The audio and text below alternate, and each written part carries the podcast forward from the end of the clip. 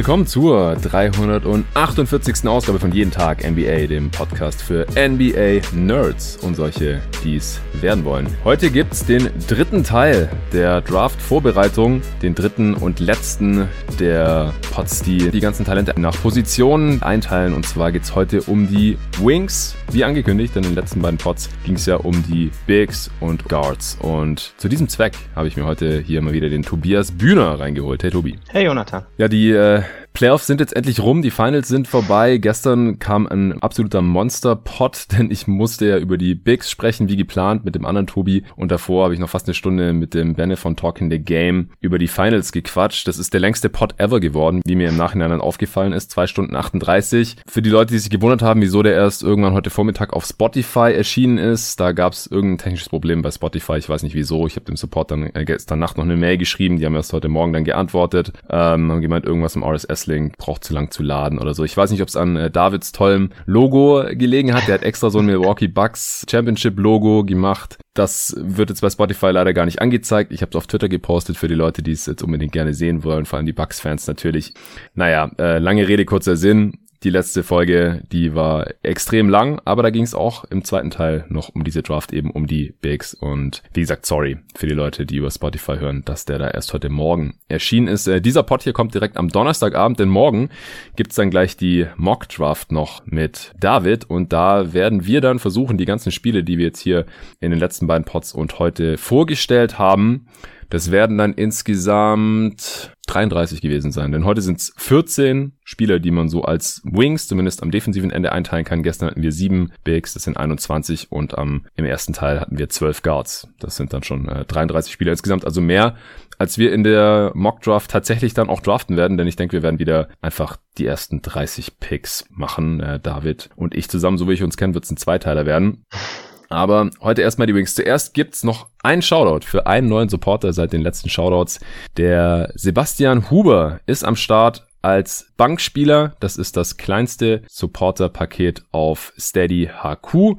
Wenn du, liebe Hörer, hier dieses Podcast-Projekt gut findest, dir alle oder sehr viele Folgen reinziehst, sei es zu den Playoffs, sei es zur Draft, sei es schon während der Regular Season, was hier alles so gemacht wurde und ich auch Bock hätte noch für nächste Saison zu machen, noch viele weitere Saisons, die Free Agency werde ich auf jeden Fall auch noch covern. Dann muss ich endlich mal in Urlaub und dann muss ich mal schauen, wo wir hier so stehen finanziell mit Sponsoren und auch Supportern. Wir haben jetzt 348 an der Zahl bei der 348. Folge. Das heißt, es wäre sehr schön, wenn in den nächsten Tagen und Wochen hier nochmal ein paar Supporter dazukommen, dass sich das immer so ungefähr die Waage hält, die Anzahl der erschienenen Folgen bei Jeden Tag NBA und die Anzahl der Supporter auf Steady. Also, liebe Hörer, liebe Hörerinnen, äh, wenn ihr auch supporten wollt, unter steadyhq.com slash jeden Tag NBA, da gibt's diese drei Pakete zur Auswahl entweder Bankspieler oder Starter oder All-Star von äh, 2,80 im Monat bis 10 Euro ist da alles dabei und je nachdem, welches Paket ihr wählt, habt ihr da noch ein paar Goodies und ihr bekommt sie hier bestimmt auch immer mit. Ihr könnt da noch Fragen stellen für die Answering Machine, das Fragenformat äh, direkt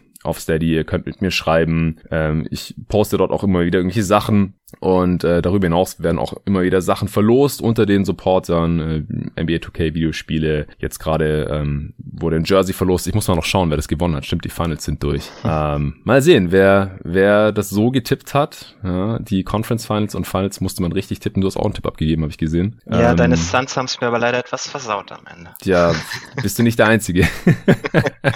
ich muss mal schauen, wenn es jemand korrekt getippt hat oder mehrere, dann muss ich da nochmal auslosen und ansonsten äh, muss ich mir was Neues überlegen. Ja, ich hatte schon dieses Jokic Jersey, das äh, habe ich von NBA Europe gestellt bekommen, hatte ich schon auf Instagram zur Verlosung freigegeben und da musste man nur die erste Runde komplett richtig tippen. Da haben auch irgendwie, ich weiß nicht mehr, 80 Leute oder sowas mitgemacht. Kein einziger hatte die komplette erste Runde richtig getippt. Von daher, schauen wir mal. Auf jeden Fall, diese Sachen und noch vieles mehr bekommt ihr oder habt ihr die Chance da noch mitzumachen, wenn ihr Supporter werdet von jeden Tag NBA auf steadyhq.com slash jeden Tag NBA.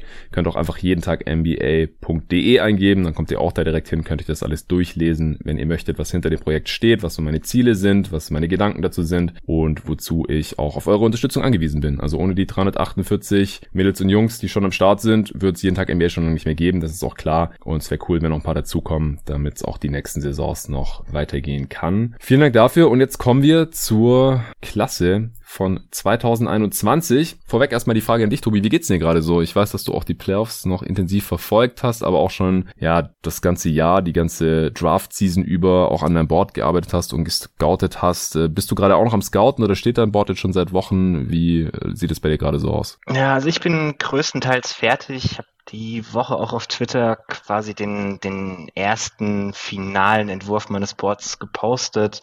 Ein mhm. paar kleinere Sachen möchte ich noch nachschauen, gerade so Themen, die jetzt gerade irgendwie groß diskutiert wurden bei einzelnen Prospects, ein bisschen noch den, den eigenen Hintergrund dafür ein bisschen verstärken. Dann könnten sich da vielleicht noch kleine Änderungen ergeben, aber im großen Teil bin ich eigentlich schon fertig, weil es spielt ja jetzt kaum noch eins der Prospects. Also wir sehen vielleicht irgendwie von ja. Josh Giddy ab und zu noch was bei der Nationalmannschaft, aber ansonsten, also wer jetzt noch irgendwie ganz große Änderungen an seinem Board macht, dann basiert das höchstens darauf, dass man halt vorher nicht genug Film gesehen hat. Ja, so wie ich zum Beispiel. genau. was ja auch, was ja auch völlig okay ist, wenn man sich vorher mit was anderem beschäftigt, aber ähm, ja. wenn man also selbst von sich schon sagt, dass man eigentlich genug gesehen hat, um eins zu machen, dann braucht man jetzt auch nicht mehr groß was zu verändern, sonst überdenkt man das Ganze am Ende meistens nur. Ja, klar. Das ist halt so immer, wenn man dann zu lang an irgendwas rummacht, ja, dann ja. wird es meistens nicht mehr besser. Bei mir ist es halt so, ich äh, lerne viele Prospects gerade erst kennen hier, eine Woche vor der Draft und ich werde jetzt auch heute nach diesem äh, Podcast, also heute gibt's hier dann Stream auch übrigens, Five die Show, die sechste und vorerst letzte auch. Gerne einschalten, 20 Uhr auf YouTube und auf Twitter, jeweils ähm, auf dem Profil von André Vogt zu finden. Da bin ich wieder am Start zusammen mit Julius. Und danach dann äh, werde ich auch weitermachen mit meiner Draft-Vorbereitung. Dann morgen auch nochmal ein bisschen, bevor ich dann mit David die Mock-Draft aufnehme. Und ich bin Abgesehen davon, dass ich Suns-Fan äh, bin, also das mal ganz außen vor, bin ich ganz froh, dass heute Nacht nicht noch ein Game 7 der Finals ist, weil es wäre ein bisschen viel irgendwie.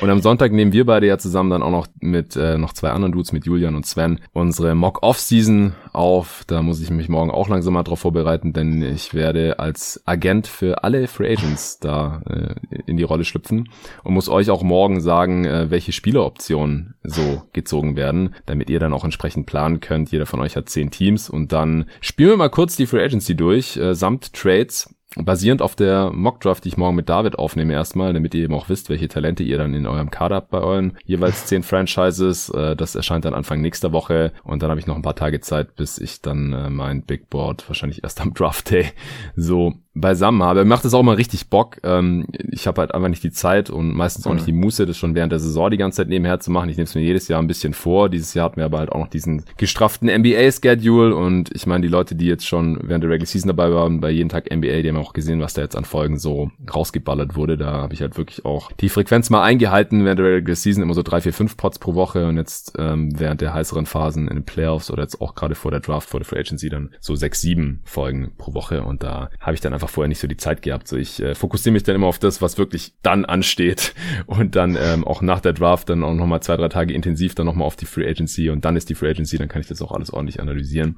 Ja, und wir werden die Draft ja auch zusammen schauen, zusammen mit Torben. Ja und mit dem David nächste Woche und da will ich natürlich dann auch vorbereitet sein. Ich werde niemals mit euch mithalten können, äh, mit euch äh, Scouts und Draft-Experten, das ist klar, aber ich äh, gebe auf jeden Fall mein Bestes und werde auch heute hier ein paar ja, Fragen oder so ein bisschen mein Senf zu den Prospects abgeben, die aber in erster Linie du vorstellst und wir fangen natürlich mit Kate Cunningham an. Der wäre die letzten Jahre bei diesem Format noch in einer anderen Kategorie gelandet und zwar in der des Playmakers. Das gibt's jetzt nicht mehr. Ich habe es auf eher defensive Positionen hier aufgeteilt, Guards, Bigs und Wings und Kate ist halt defensiv ein Wing, auch wenn er offensiv als Playmaker agiert. Äh, ja, ganz grob halt wie andere große Wings, die im Halbfeld auch als Playmaker agieren oder agieren können. LeBron, äh, Luka Doncic und so ist er jetzt auch nicht gerade der einzige in der modernen NBA. Er ist natürlich in Green Room eingeladen. Er ist eigentlich überall an eins gemockt. Ich habe jetzt nichts anderes gesehen und auch gerankt. Also sowohl in den Mock Drafts, die ja projizieren sollen, welches Team, welchen Spieler an welcher Stelle draften wird oder sollte.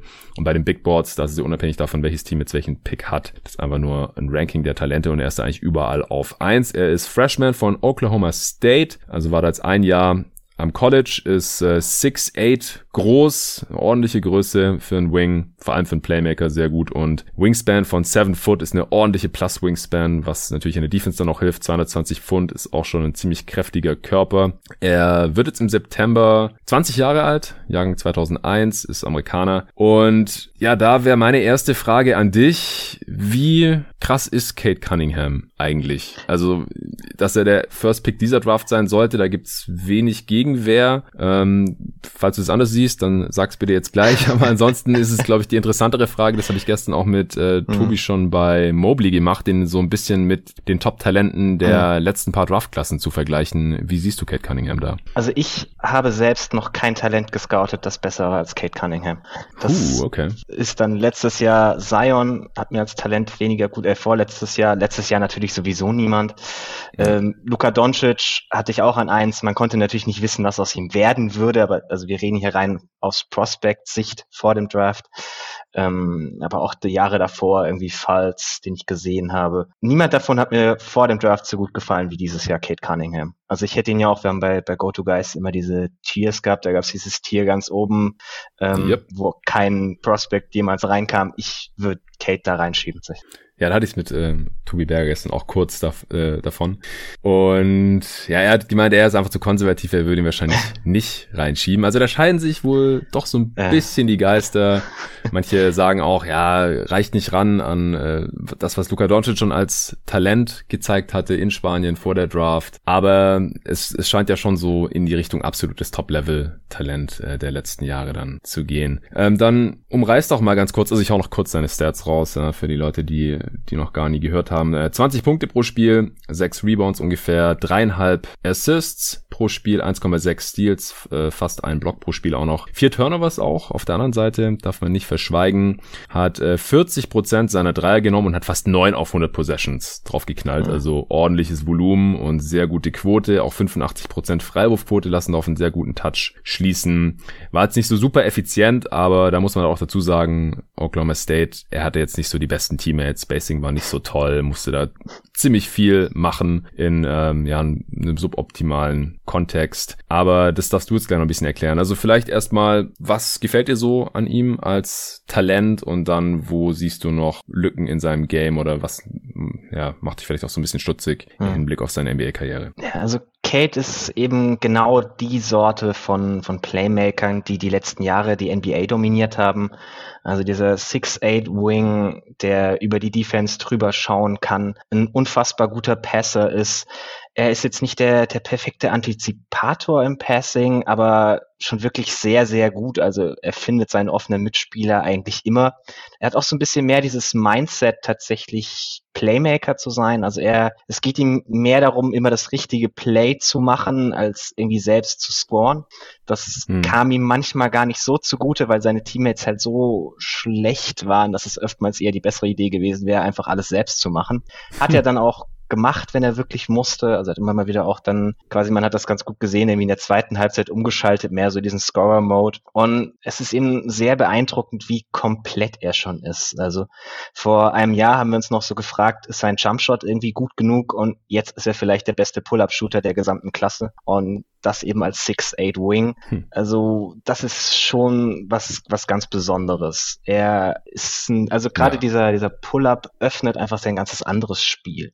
Weil er ist ein sehr guter Driver, äh, auch wenn er nicht so den allerexplosivsten ersten Schritt hat, aber eben er ist trotzdem sehr funktional athletisch. Also er ist vor allem unfassbar kräftig. Erinnert mhm. da so ein bisschen an, an Kawhi Leonard, kann man sich da denken. Ist nicht ganz der, mhm. nicht ganz der Athlet, aber rein dieser, dieser kräftige Körperbau, an dem die Gegner einfach so ein bisschen wegbouncen und das dann eben in, in Kombination mit dem Shooting, mit dem Passing. Also sein, sein Handle ist ein bisschen loose, könnte besser sein. Also da kommen auch viele der Turnover her, aber es ist trotzdem funktional genug, dass er eigentlich immer zu dem kommt, was er tun will. Er hat einfach kaum Schwächen und das ist es, was ihn dann am Ende zu so einem tollen Spieler macht, wo du wirklich davon ausgehen kannst, dass er diese erste Option in der NBA wird. Und das ist vor dem Draft einfach sehr, sehr selten bei Prospects. Also man kann immer darüber reden, okay, er hat irgendwie den Upside als primärer Ballhändler. Bei Kate können wir uns ziemlich sicher sein, dass er dieser Typ ist. Ja, das sehe ich ganz ähnlich. Äh, am Samstagabend war auch Arne hier zu Besuch und äh, wir haben uns dann was zu essen bestellt und dann äh, haben wir uns überlegt, hm, was können wir jetzt so angucken, während wir unsere Pizza verdrücken und dann haben wir gesagt, da komm, wir machen ein bisschen äh, Kate Cunningham Tape rein und haben uns dann so ein bisschen über ihn unterhalten und Arne ist auch total überzeugt von ihm. Wir haben dann auch gesagt, so, ja, er hat jetzt nicht diese absolute Top-Level Athletik, ist jetzt nicht so der explosive Leaper, aber er kann ja trotzdem, also er ist athletisch genug, das ist für mich gar keine Frage. Also das war ja auch ja. damals so bei der James Harden Draft kann ich mich da auch noch dran erinnern. Ja, ist nicht athletisch genug. Ja, weil er jetzt halt nicht ständig irgendwie über andere drüber stopft und so. Hm. Aber James Harden ist ja auf seine Art und Weise auch einer der athletischsten Spieler und kommt halt an seine Spots und ist halt sehr kräftig und ich, ich denke halt jetzt, ich will jetzt nicht die Athletik oder die körperlichen Voraussetzungen von Kate mit Harden vergleichen. Bei Luca war es ja auch so eine Frage. Ja, in Europa hat es vielleicht noch gereicht, aber in der NBA gegen die anderen, gegen die NBA-Athleten, da reicht es dann vielleicht nicht mehr ich, ich glaube, das reicht mehr als nur aus. Ähm, das ist, denke ich, gar nicht die Frage. Und ja, ich, ich finde es auch krass, was für Pässe er spielen kann. Dann sein Shooting, die Größe, die Kraft, das ist alles gerade schon gesagt. Also da kommt man schon sehr, sehr leicht ins Schwärmen. Wenn ähm, er jetzt halt vielleicht nicht vom Playmaking her jetzt nicht gerade Richtung Doncic oder LeBron oder sowas geht, also mhm. diese anderen großen Wing Creator oder auch Harden, ja, das ist halt auch die Creme de la Creme dieser Liga. Ist halt immer dann vielleicht auch ein bisschen unfair, wenn man Prospects daran dann gleich misst, aber wenn er halt so ein Level drunter ist, dann ist es ja auch mehr als ausreichend. Also ich habe jetzt auch schon Vergleich mit Jason Tatum so zumindest als Scorer gehört. Ich, mhm. ich finde, das kommt auch gar nicht so schlecht hin, auch wenn Tatum vielleicht auch noch ein bisschen explosiver ist, äh, wenn er zum Ring geht. Aber so unterm Strich denke ich auch, es sollte gar keine Frage sein, dass Kate Cunningham an eins weggeht und äh, was es da jetzt auch zeitweise an Gerüchten gab, dass die Pistons ihn jetzt gar nicht so mögen, kann ich nicht ganz nachvollziehen. Nee, da ist, da ist glaube ich auch ganz viel Smokescreen dabei. Also hm. wirklich niemand, der sich ganz, ganz tief mit dieser Klasse beschäftigt und irgendwie nicht einfach nur irgendeinen Take raushauen will, um was Besonderes zu sein. Davon laufen ja auch jedes Jahr wieder Leute rum. Kate ist einfach mit Abstand das beste Talent dieser Klasse. Und das ist, das ist gar kein, das ist gar nicht unbedingt was gegen Mobley, den ich auch sehr gerne mag, aber es ist wirklich einfach deutlich, wenn man die Sorte Talent ziemlich selten sieht. Die, ich glaube, was auch ein bisschen so underrated ist, das waren gerade auch viele der, der Leute, die du irgendwie aufgezählt hast, die athletisch vielleicht so ein bisschen Fragezeichen hatten vor dem Draft, ist dieses Stop-and-Go-Athletik, die mm. nicht augenscheinlich ist, weil es halt sich nicht darin äußert, dass derjenige irgendwie mit dem Kopf auf Augenhöhe mit dem Korb ist oder so bei jedem ja. Finish, sondern das sorgt ihm sehr, sehr viel dafür, dass er immer irgendwie Separation von seinem Gegenspieler kreieren kann. Und wenn du dann so ein Pull-up-Shooting hast, wie er das halt nun mal hat, also es gibt ja wirklich irgendwie Beispiele eine Ebene drunter, wo die Leute es schon irgendwie schaffen, sich genug Separation zu generieren und dann bei der Größe halt Pull-up-Shooter sind und allein damit schon irgendwie total gut scoren können. Also keine Ahnung, irgendwie Chris Middleton oder sowas. Und wenn man dann noch on top diese ganzen anderen Fähigkeiten hat, die er hat, weil er ist halt nochmal deutlich athletischer als Middleton. Er kommt viel besser zum Korb, ist viel, viel kräftiger, ist ein um Welten besserer Passer. Also es ist einfach, er hat so viele Wege, irgendwie eine Offense zu beeinflussen, dass auch er braucht gar keine Outlier-Entwicklung in irgendeinem Bereich, wie man das ja öfters irgendwie bei manchen Prospects hat, wo man sagt, okay, wenn jetzt Fähigkeit X einfach nochmal viel, viel besser wird, dann könnte er dieser absolute Superstar sein. Keine Ahnung, wir kommen vielleicht, wir kommen ja gleich noch zu Jalen Green, wo man das so ein bisschen sagen kann. Äh, und das ist bei Kate halt überhaupt nicht der Fall. Er hat alles schon auf so einem gewissen Niveau und wenn da einfach normale Weiterentwicklungen kommen, also zum Beispiel dieses, dieses Handle ist jetzt gerade nicht perfekt, aber wenn er sich da einfach die nächsten Jahre in einem normalen Maße weiter steigert, dann ist es auch sehr, sehr gut. Und hm. das ist dann halt einfach was schon recht starkes. Ja, und das hat äh, Torben, glaube ich, in der vorletzten Folge auch gesagt, dass Ballhandling halt eins der Sachen ist, wo man äh, noch am einfachsten dran arbeiten kann. Mhm. Also das ist halt wirklich was, wo man sich stark verbessern kann, auch noch in der NBA. Und deswegen, wenn das halt so eine der Baustellen ist, dann habe ich da auch immer am wenigsten Sorgen eigentlich. Ja, dann würde ich sagen, äh, kommen wir doch zu Jalen Green. Du hast es gerade schon anklingen lassen, dass du Mobley an zwei siehst und mhm. nicht Jalen Green. Äh, er wird bei ESPN gerade an zwei, aber gemockt. Und ansonsten auf den Big Boards, das ist ganz unterschiedlich. Äh, Vicini hat ihn an vier, O'Connor an drei und Hollinger an fünf sogar nur. Der ist kein. So großer Fan von Jalen Green. Äh, du warst vor der Aufnahme kurz überrascht, dass wir heute überhaupt über Jalen Green sprechen, aber Torben wollte ihn nicht bei den Guards drin haben. Und mit, ich habe dann auch mit ihm in der Folge kurz drüber gesprochen. Ähm, es ist nur nicht aufgefallen, dass du ihn auch nicht in deiner Auflistung drin hattest für die Wings, weil ich erst mit Torben aufgenommen habe und dass er kein Big ist, ist klar. Er ist jetzt hier so ein bisschen reingerutscht, aber Torben hat auch gesagt, ja, er, ist halt irgendwo so ein bisschen dazwischen. Also wenn man halt mhm. so sehr grobe Positionseinteilungen hat, dann äh, kann es schon mal passieren. Also ich habe jetzt als Größe 6'5 gefunden, ist so ja 6'4, 6'5, ich habe auch schon mal 6'4 gesehen. Wingspan 6'7 und 180 Pfund, also ist halt schon eher dünn. Also gegen mhm. größere Wings wird er defensiv wahrscheinlich auch seine Probleme haben. Deswegen hätte man ihn vielleicht ja. auch als Guard listen können. Und äh, defensiv hat er seine Stärken auch eher in der Point of Attack oder in der On-Ball. Defense. Er ist jetzt aber kein, kein klassischer Playmaker für andere in der Offense. Eher ein äh, relativ explosiver Scorer, kann werfen äh, und ist sehr, sehr athletisch. Der ist im Februar erst 19 geworden, also auch noch ziemlich jung, Jahrgang 2002. Hat äh, nicht am College gezockt, sondern wie viele bestimmt schon wissen, in der G-League bei den Ignite, die ja insgesamt vier NBA-Talente hatten. Über äh, Dacian Nix habe ich auch schon mit Torben gesprochen. Über Isaiah Todd habe ich gestern nicht mit Tobi gesprochen, was kein so tolles Zeichen ist. Er ist nicht in den Top 7 bei den Bigs. Und über den anderen Wing, der dort gespielt hat, Jonathan Kuminga, über den sprechen wir heute auch noch. Wie siehst du Jalen Green? So hast du ihn an drei dann auf deinem Board? Ja, genau. Also ich habe ihn an drei, wobei ich ihn auch nochmal ein Tier unter Mobley habe. Also Mobley mhm. habe ich in dieses All-Star-Tier gepackt und Green ist dann mehr in einem Tier mit Sachs und Springer für mich. Mhm. Und Interessant. das sind so die, die Starter mit All-Star-Upside, wie wir das letztes Jahr genannt haben. Ich glaube, wo man Green rankt, hängt sehr davon ab, wie man den, den Spielertypus Value der halt ist. Er ist mehr dieser Scoring Guard, der mehr auf sich selbst achtet. Du hast es ja auch richtig ausgeführt. Er ist jetzt nicht der beste Playmaker. Das ist so das, was ich meinte mit der Outlier-Entwicklung. Wenn er, wenn er sich in dem Bereich, in dem Playmaking für andere irgendwie eine unfassbare Entwicklung machen könnte, die man ja auch durchaus ab und zu mal sieht, dann wäre er halt auch dieser komplette offensive Spieler, weil er ein richtig guter Scorer ist. Er ist auch jetzt schon ein guter Off-the-Dribble-Shooter, hat eine wahnsinnige Athletik, guter erster Schritt. Also er kommt zum Korb, gerade mit NBA-Spacing wird das nochmal deutlich besser werden, weil das mhm. G-League Ignite-Team hatte einfach ein grausames Spacing neben ihm.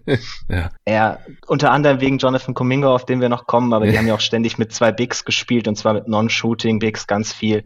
Äh, deren Ballhändler waren jetzt auch alles nicht die Übershooter. Also er war eigentlich mhm. schon mit Abstand der beste Shooter irgendwie in dem Team und das ist halt immer eine ganz, ganz schwierige Lage, aus der aus man kreieren muss, gerade wenn man dann in der G-League schon auch gegen deutlich höherwertige Talente spielt, als es jetzt die meisten anderen Prospects getan haben, die wir heute besprechen, die halt am College waren. Ja, sind ähm, halt Ex-NBA-Spieler oder so Borderline-NBA-Spieler. Ja, und im College, da spielt man halt gegen Studenten. Ja, und ganz viel letztes Jahr Second-Round-Picks oder so, gerade weil die G-League ja am Anfang in der Bubble war, da waren ja am Anfang schon noch Teams, die auch ganz gut besetzt waren. Also mhm. irgendwie, äh, wo die Ignite gegen die Austin Spurs gespielt haben, dann haben da halt irgendwie noch Leute wie Lukas Samanic oder so mitgespielt oder Quintary Weatherspoon, die äh, rein von der von der Körperlichkeit halt einfach schon fast NBA-Spieler sind, weil sie auch ein bisschen älter sind. Das merkst du halt schon, weil das ist dann gerade, wenn er ist halt körperlich noch nicht so äh, ausgereift, sag ich mal. Also er ist halt ein Hemd.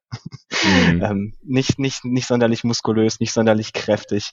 Also man kann ihn von, von seinen Spots bumpen, wenn man rechtzeitig da ist. Er ist eben, weil er so athletisch ist, hat er es meistens geschafft, sich genug Separation zu generieren, dass der Gegner eben nicht da war. Aber wenn er wirklich auch gegen, gegen gute Athleten spielt, hat man das an der Stelle noch ein bisschen gemerkt manchmal. Ähm, seine Effizienzstats sehen jetzt am Ende nicht toll aus, was vermutlich der Grund ist, warum John Hollinger ihn ein bisschen tiefer rankt. Ich habe jetzt dem dessen Begründung nicht gelesen, aber ähm, mhm. der achtet sehr, sehr viel auf so Production vor der NBA. Also desto mehr irgendwie jemand liefert und desto effizienter er dabei ist, desto mehr rutscht er automatisch hoch. Ja, er hält auch nicht so viel von dem Level in der G-League, was ich aber nicht verstehe, weil es halt eindeutig besser ist als am College. Also die ja. Begründung fand ich jetzt nicht so nachvollziehbar. Kann ich auch nicht so ganz nachvollziehen, weil also gerade wie gesagt in der in der Bubble in der G-League, ja, die Ignite hatten den Vorteil, dass sie vorher ein bisschen länger zusammen waren, die waren ein bisschen besser eingespielt als die anderen, die halt relativ kurzfristig zusammenkamen. Aber trotzdem war das Niveau schon relativ hoch, was so die Qualität der, der Gegner anbetraf.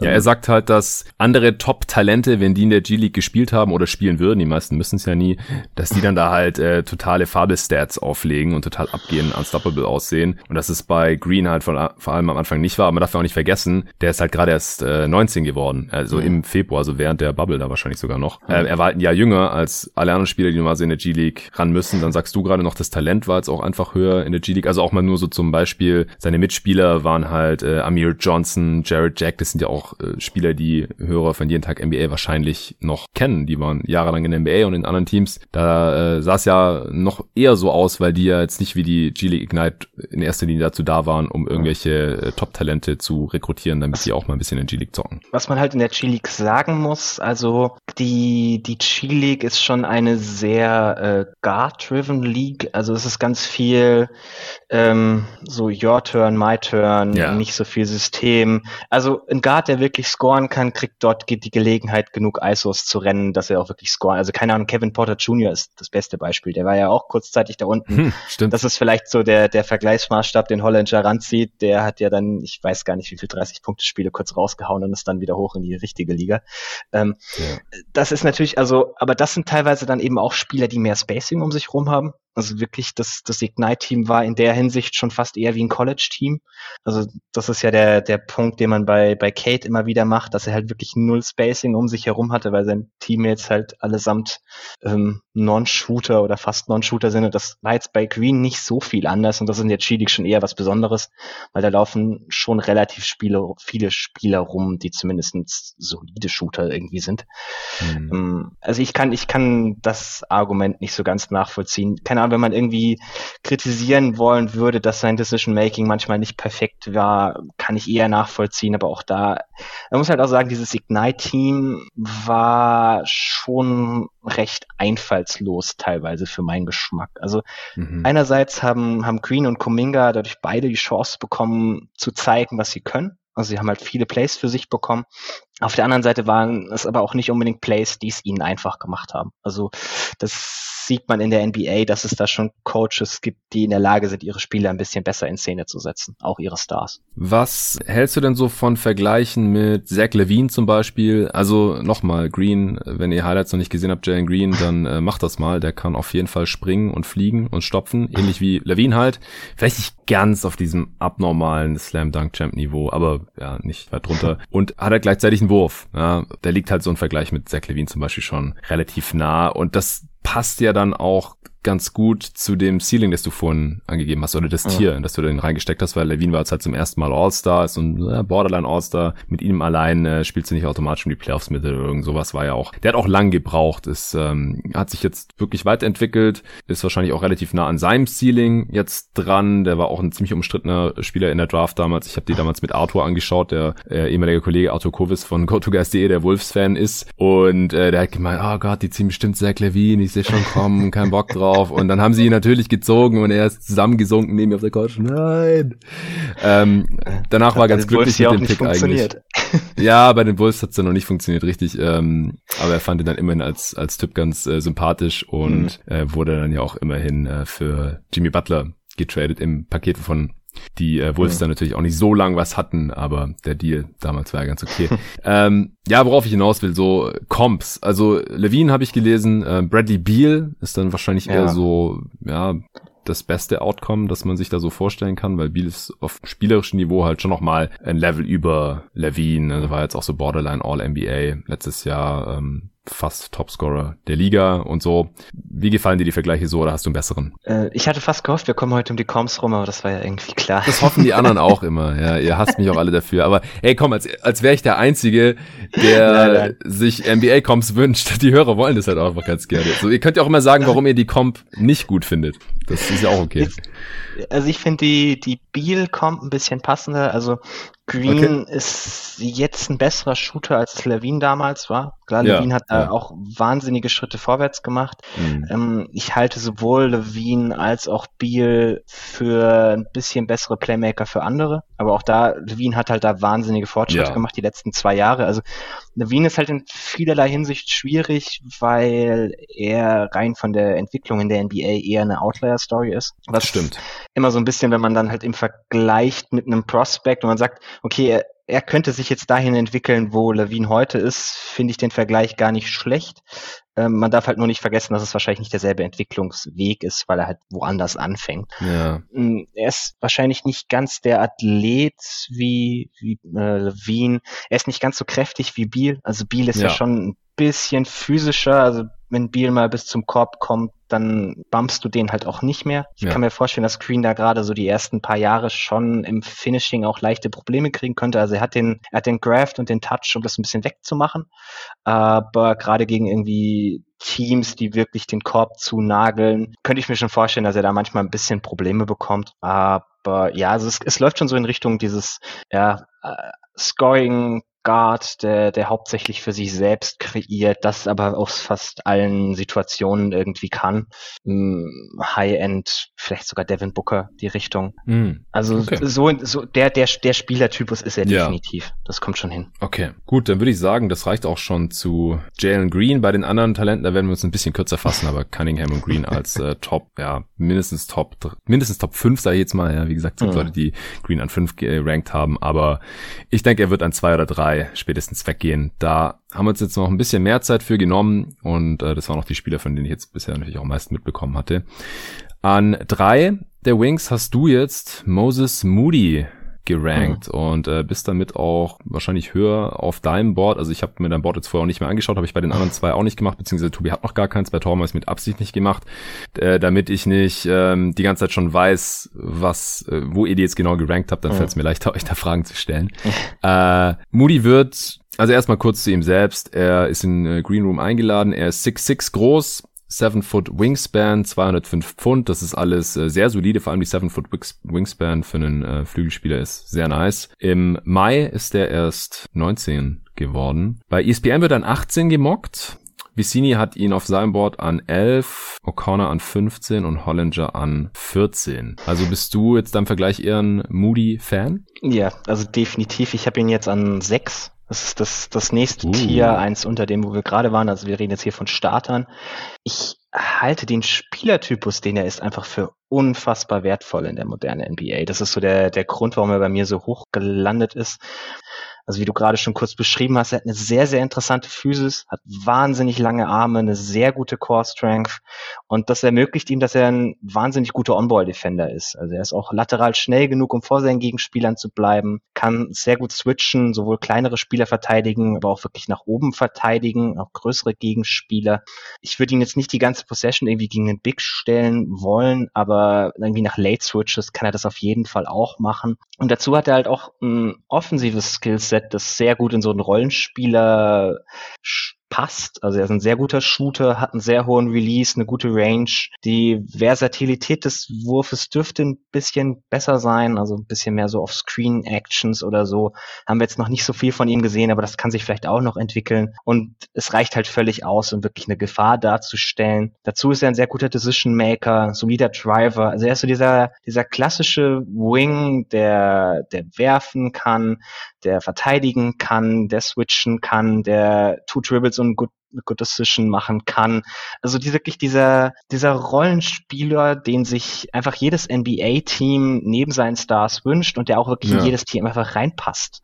Also es gibt kein Team, wo ich jetzt sage, wenn du, wenn du den hast, okay, du hast irgendwie schon drei davon, jetzt hilft er dir nicht mehr weiter, sondern du kannst so unendlich viele von diesen Typen brauchen.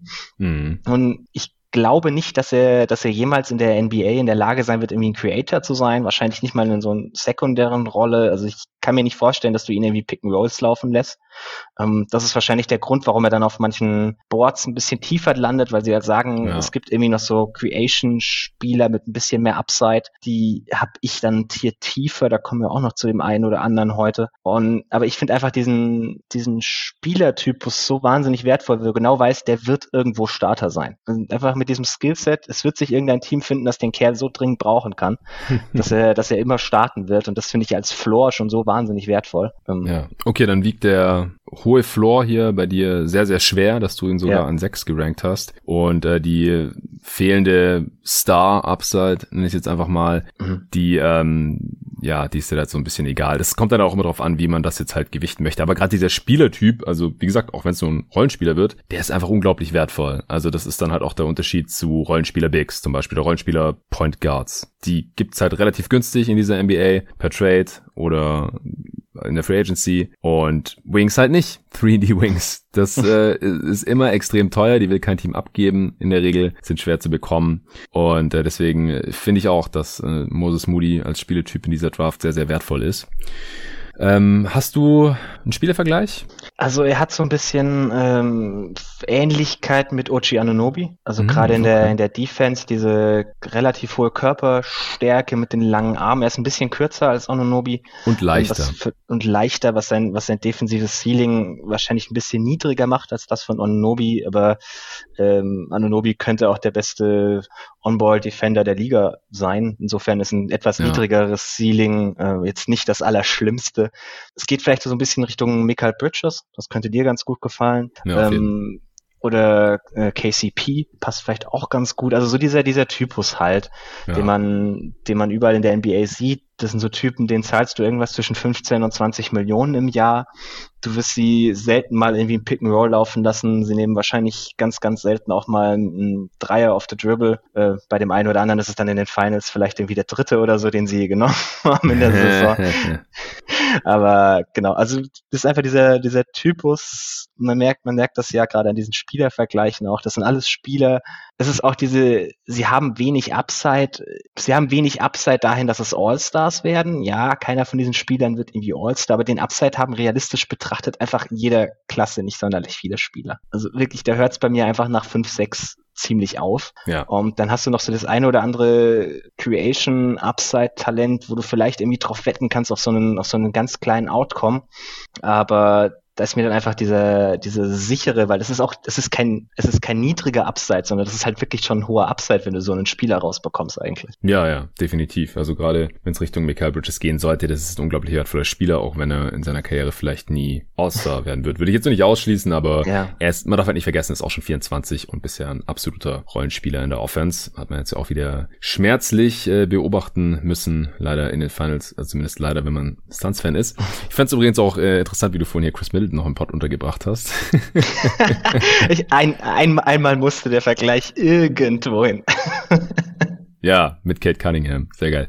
ähm, die, die Stats noch kurz zu Moses Moody. Äh, ich habe auch die von Green vergessen, die liefere ich auch gleich noch nach. Aber erstmal Moses Moody, um den abzuschließen. Er hat 17 Punkte pro Spiel fast gemacht, ähm, fast 6 Rebounds, 1,6 Assists in seiner einzigen Saison für Arkansas. Ein Steal, 0,7 äh, Blocks, 36% äh, seiner Dreier getroffen, hat 8 auf 100 Possessions genommen, das ist ein sehr ordentliches Volumen, insgesamt ein äh, ziemlich effizienter Scorer auch. Und Jalen Greens Stats von den G-League Ignite, 18 Punkte pro Spiel, fast 4 Rebounds, 2,8 Assists, 1,5 Steals im Schnitt, hat 32 Minuten pro Spiel, übrigens auch gesehen in den 15 Spielen da in der Gubble. 37 Prozent seiner Dreier getroffen und er hat, warum gibt's von der GT gibt's keine per 100 Stats, ähm, das ist mir jetzt gerade erst aufgefallen bei Basketball Reference, dann äh, sage ich einfach die totalen Zahlen, er hat 5,7 Dreier pro Spiel genommen, das ist auch ein ziemlich ordentliches Volumen dann bei der Quote, 83 Prozent Freiwurfquote, das besteht bestätigt auch, äh, dass er einen guten Touch zu haben scheint. Er hat auch ziemlich wenig Freiwürfe gezogen, fällt mir gerade auf. Freiwurfrate 17 Prozent ist echt Das wenig. liegt aber an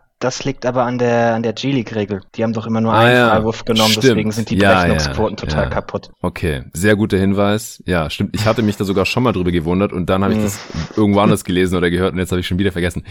Ähm, zu viele andere Sachen, zu viel anderen Basketball zwischenzeitlich mhm. im Kopf gehabt, offensichtlich. Sehr guter Hinweis, genau. In der G-League gibt's nur einen Freiwurf für zwei oder für so viele Punkte, wie ähm, der Wurf gegeben hätte, bei dem man gefault wurde, oder? Ja, genau. Genau. Ja, das äh, fände ich auch für die NBA eine ganz coole Regel übrigens, weil ähm, es einfach nicht so spannend ist, Leuten beim Freiwerfen zu, zu schauen und da reicht eigentlich dann auch einer pro Foul. Ähm, Nächster Spieler auf deinem Board bei den Wings ist ein Landsmann. Franz Wagner, der kleine Bruder von Moritz Wagner, äh, hier aus Berlin, by the way. Aber ein Flügelspieler, kein Big wie sein Bruder. Ich glaube, die kommen aus dem äh, Prenzlauer Berg, wenn mich gerade nicht alles komplett täuscht. Bei Moritz Wagner habe ich das irgendwie mitbekommen. Egal, äh, Wagner auch im Green Room eingeladen, äh, ist Sophomore von Michigan, also zwei Jahre dort gezockt. 6'9 groß. Äh, Wingspan sind wir uns nicht ganz sicher. Ich habe dich vorhin auch mal gefragt. Ich habe nichts Offizielles gefunden, aber er wird eine leichte Plus Wingspan wohl haben. Sieht so aus. Also wahrscheinlich so 6'10, 6'11 oder sowas. Also ziemlich lang für einen Wing. Also 6'9 ist schon eine ordentliche Größe. 220 Pfund, auch ein gutes Gewicht. Wird bei ESPN an 11 gemockt. Bei Vicinis Top 100 an 12 gerankt. Bei O'Connors Big Board an 13. Und Hollinger hat ihn sogar an 7. Und damit auch über Kuminga zum Beispiel. Du hast ihn auch über Kuminga. Äh, sag jetzt nur dazu, weil Jonathan Kuminga eigentlich schon seit Ewigkeiten auch als Top 5 Talent galt und jetzt so langsam ein bisschen abgefallen ist, aber halt auch nur teilweise. Also außerhalb der Top 6 sieht man den trotzdem noch selten. Franz ist oder wird jetzt im August 20 Jahre alt, Jahrgang 2001 und ich äh, werde bei ihm jetzt mal die Stats vorweg sagen, bevor ich es wieder vergesse. Er hat jetzt in beiden Saisons fast gleich viel gespielt in Michigan, ähm, 31, 32 Minuten so. Äh, er hat in der zweiten Saison jetzt aber nochmal einen Schritt gemacht, hat fast 13 Punkte pro Spiel gemacht, 6,5 Rebounds, 3 Assists auch, dreimal so viel wie in der Vorsaison noch, by the way. Äh, 1,3 Steals, ein Block, äh, sehr wenig Turnovers, hat 34% seiner Dreier getroffen und fast 7 auf 100 Possessions genommen, also Volumen ganz solide, Quote könnte ein bisschen besser sein, aber trotzdem ein sehr, sehr effizienter Scorer und hat auch fast 84 Prozent seiner Freiwürfe getroffen. Äh, du hast ihn ja jetzt relativ weit oben gerankt. Wo ist er auf deinem Big Board insgesamt? Auf 7. Also ist genau okay. ein Spot hinter Moody noch im selben Tier, also auch so ein Starter. Ja, Wagner ist einer meiner absoluten Lieblinge in dem Draft. Ich wollte mhm. eigentlich auch immer mal ein, noch ein Scouting-Profil über ihn schreiben, aber ich habe einfach die Zeit jetzt nicht mehr gefunden, das fertig zu machen. Und auch ist auch da wieder ganz viel der, der Spielertypus, der mir einfach wahnsinnig gut gefällt. Er ist defensiv vielleicht der beste Off-Ball-Defender der gesamten Klasse. Also er hat eine absolut perfekte Positionierung Off-Ball, hilft ganz viel, ist sehr gut da drin, an der, an der Weak Side immer zwei Gegenspieler gleichzeitig irgendwie mit seinen Bewegungen zuzumachen. Das ist einfach eine wahnsinnig wichtige Rolle in der modernen NBA mit dem zunehmenden Small Ball. Also er ist so dieser ja. Typus Wing, den, den willst du da daneben stellen, weil er dir halt hilft, die, die, die Probleme, die du ansonsten mit der Size hast, ähm, zu beheben. Er ist auch On-Ball ein solider Verteidiger, hat manchmal Probleme mit der Screen Navigation. Ähm, deswegen, also ich glaube jetzt nicht, dass du ihn als primäre On-Ball-Option irgendwie gegen die äh, LeBrons, Kawhis dieser Welt stellen willst. Das ist einfach nicht seine Stärke. Aber das macht er halt Off-Ball alles wieder weg. Er, er läuft auch gute Closeouts. Also gerade wenn er hilft, ist das halt wichtig, dass er dann wieder rechtzeitig zurück zu seinem, kommt zu seinem Mann. Mhm. Und er ist, hat dazu halt offensiv ein sehr, sehr versatiles Skillset. Also er ist ein guter Passer, wird in der NBA sicherlich auch ab und zu mal ein sekundäres Pick-and-Roll laufen können. Er wird jetzt wahrscheinlich nie irgendwie so dein, dein Hauptcreator im, im Halbfeld, aber er könnte ab und zu mal vielleicht mit Bench-Lineups irgendwie auch ein bisschen Creation Load übernehmen. Ganz ein solider Shooter, er ist ein bisschen, bisschen zögerlich bei seinem Wurf, aber er hat definitiv Touch. Das macht ihn dann auch zu einem Spieler, den du halt oft Football sehr gut einsetzen kannst, hat für seine Größe ein gutes Dribbling, guten Drive, ein sehr, sehr gutes Decision Making, vor allem so viel for the game. Also mhm. Er ist so diese Sorte Rollenspieler, die einfach das Spiel sehr gut liest, der sich immer irgendwie einbringt und der auch wieder neben jeden anderen Spielertypus irgendwie daneben passt. Auch die da wieder, das ist halt das, was mir bei, bei Wings besonders wichtig ist, dass sie so möglichst versatil einsetzbar sind, dass sie in jedem Teambuilding Kontext reinpassen. Die, die Kritik an Wagner ist oftmals irgendwie so athletisch bedingt. Ich finde ihn da ein bisschen underrated. Klar, er hat mhm. nicht den schnellsten Burst oder so, aber er ist durchaus äh, shifty, vor allem lateral relativ fix. Ähm, er hat auch irgendwie relativ viele Blocks von, von Perimeter-Shots, was immer so ein ganz netter Indikator für eine Art von mhm. Athletik ist. Er hat auch nicht so den, Kraft, den, den kräftigsten Frame, also ist auch eher ein, ein dünnerer Wing, was gerade wieder auf diese, diese On-Ball-Probleme zurück, also darin liegen viele davon. Mhm. Aber auch das, ich denke mir halt immer so ein bisschen Körper, wenn der Frame jetzt nicht ganz, ganz komisch ist oder irgendwie es bestimmte Dinge gibt, die ihm verhindern, dass du Gewicht zulegst, sind NBA-Teams einfach ziemlich gut da drin, dich da bis zu einem gewissen Grad aufzufüllen, dass es zumindest keine absolute Schwäche mehr ist. Ja. Und der, ist, der dann, wird jetzt erst 20, also da hat man einfach auch ja, ein bisschen Upside, also was das angeht. Genau, also es ist halt auch so ein, so ein Fake-Sophomore. Also klar, er war jetzt zwei Jahre am College, aber er ist dafür ziemlich jung, also jünger als manche Freshmen. Und deswegen, also der Hinsicht ist er eher wie so ein Freshman zu behandeln eigentlich. Ist halt so ein bisschen die Frage, was genau ist denn seine offensive Rolle in der NBA? Und da ist dann eben die Frage, wie viel Creation willst du ihm wirklich geben? Wie gut kann er wie als Scorer sein? Und am Ende läuft das halt vielleicht so ein bisschen auf so eine, so eine Connector-Rolle hinaus, also viel sekundäres Playmaking mitbringt, den Ball laufen lässt, schnelle Entscheidungen trifft. Hm, so ein bisschen Tyrese Halliburton-like vielleicht, äh, auch wenn er nicht das Level-Passer ist, aber er ist ein bisschen größer. Klar, es ist, es ist schwierig, da irgendwie eine fixe Rolle abzuleiten, offensiv da draus, aber er macht eben so viele Dinge gut, dass du, dass du ihn irgendwo unterkriegst. Und den Großteil seines Wertes bringt er eben defensiv mit seiner Off-Ball-Defense. Und deswegen, ich glaube, das ist so ein, so ein, also es ist halt ein Spielertypus, den ich persönlich sehr, so, sehr, sehr gerne mag. Ähm, ja glaube ich, ein Spielertypus, der oftmals so ein bisschen, es ist halt unspektakulär. Deswegen fällt der leicht gerne mal irgendwo hinten runter.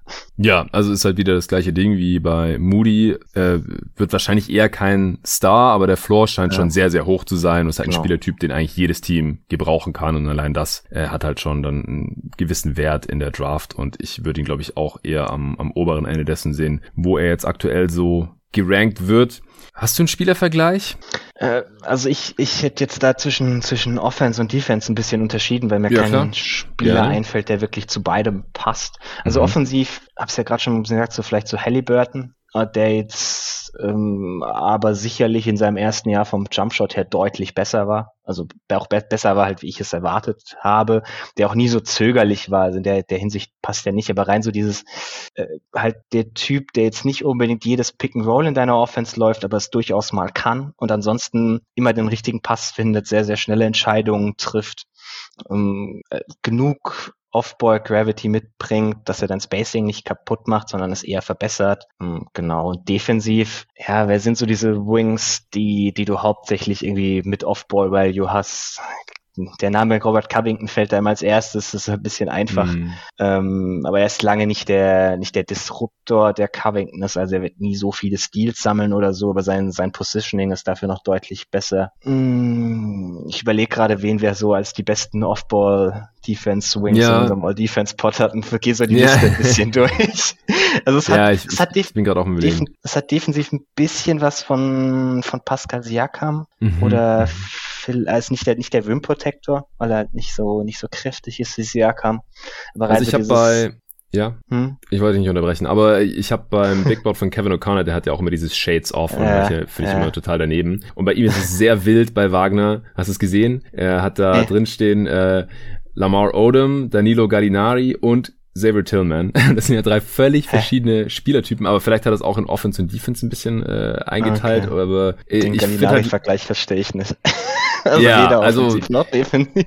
Ja, genau. Also es, ich habe auch es gedacht, halt, was ist das denn? Halt weißer, weißer Europäer-Vergleich oder was? Ja, kann kann kann eine Lazy Comp sein. Hatte ich mit Torben auch schon von. Ähm, aber ich finde Lamar Odom gar nicht so schlecht. Jetzt auch von deiner Beschreibung her. Ich, ich weiß nicht, wie viel du noch von Odom mitbekommen ah, hast, aber bin ich leider größtenteils raus, muss ja, ich ehrlich gesagt Aber der war halt auch so ein ähm, großer Wing. Also später in seiner Karriere hat er dann hauptsächlich ähm, auf der 4 gespielt. Heute würde man ihn auch mehr mhm. auf die 5 stellen wahrscheinlich noch. Aber er hatte halt auch ähm, Perimeter Skills. Also der mhm. konnte auch dribbeln. Jetzt Point Guard im Körper von einem großen Wing fand ich immer ein bisschen übertrieben. Äh, heutzutage wäre sein Wurf vielleicht auch zu schlecht, aber er war also bei Leibe kein, kein Sniper, aber konnte man jetzt auch nicht total mhm. offen stehen lassen da bei den Lakers. Also halt auch so, ein so ein Allrounder, so ein Connector halt, ein größerer mhm. Tyrese Halliburton, so geht schon ein bisschen in die Richtung defensiv. War der auch ganz äh, solide, äh, vor allem auch Offball und auch, also der hat auch schon Marion immer echt gut verteidigt in den Serien gegen die Suns, äh, fällt mir da gerade ein. Also der war schon mhm. auch ein sehr guter Defender.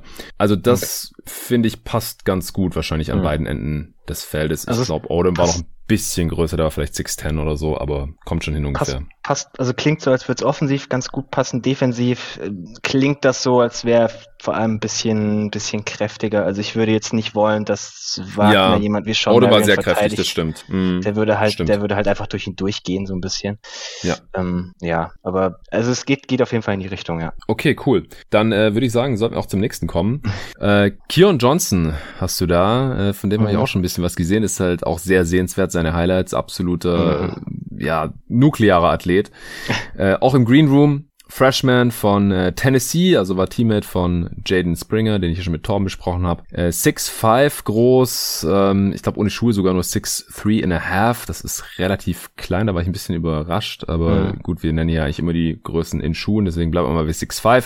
Ähm, Wingspan 6'8, also auch nicht riesige Plus Wingspan, aber noch ganz okay. 185 Pfund, auch eher Leichtbau, aber ist noch ziemlich jung, ist erst im März 19 geworden, wird bei ESPN aktuell an 9 gemockt. Auf den äh, Big Boards der drei Dudes, die ich immer nenne, also Vicini, ähm, O'Connor und Hollinger, da ist er aber weiter unten. Also bei Vicini ist er auf 17, O'Connor auf 16 und Hollinger sogar nur auf 18. Wie siehst du ihn denn so? Also ich habe ihn an 8. Insofern okay. Bin ich da wohl eher am höheren Ende. Ähm, ja. Innerhalb von Höher als alle. Draft, na, innerhalb von Draft Twitter das Leute, die ihn noch deutlich lieber mögen als ich. Okay, krass, ähm, Richtung also Top 5 dann, oder was? Genau, genau. Also es gibt wow. schon Leute, die ihn quasi so als fünften, sechsten Spieler haben. Das ist oft irgendwie Scotty Barnes der fünfte und er der sechste.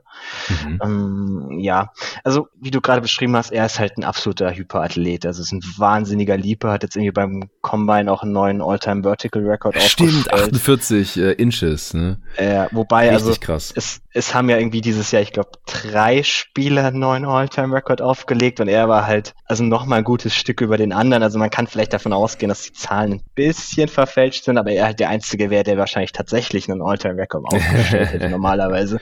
Aber er ist halt mhm. wirklich, also ein unfassbarer Leaper. Und das merkst du halt in relativ vielen Facetten irgendwie sein Spiel. Es ist ein guter Finisher, der weiß seinen Körper einzusetzen, ist auch ein guter Verteidiger.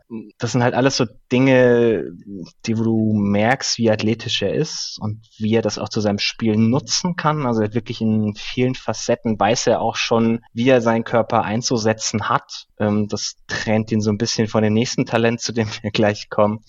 Ähm, ich hätte von ihm gerne in Tennessee ein bisschen mehr On-Ball-Handling gesehen, weil sein Handle sieht nicht toll aus. Also da hätte man gerne mal gesehen, wie er ein bisschen, bisschen mehr davon zeigen muss. Er ist ein guter Driver, hat einen guten ersten Schritt, aber auch da sein Handling ist halt ein bisschen zu loose, als dass du ihn wirklich als Top-Level-Creator irgendwie sehen kannst.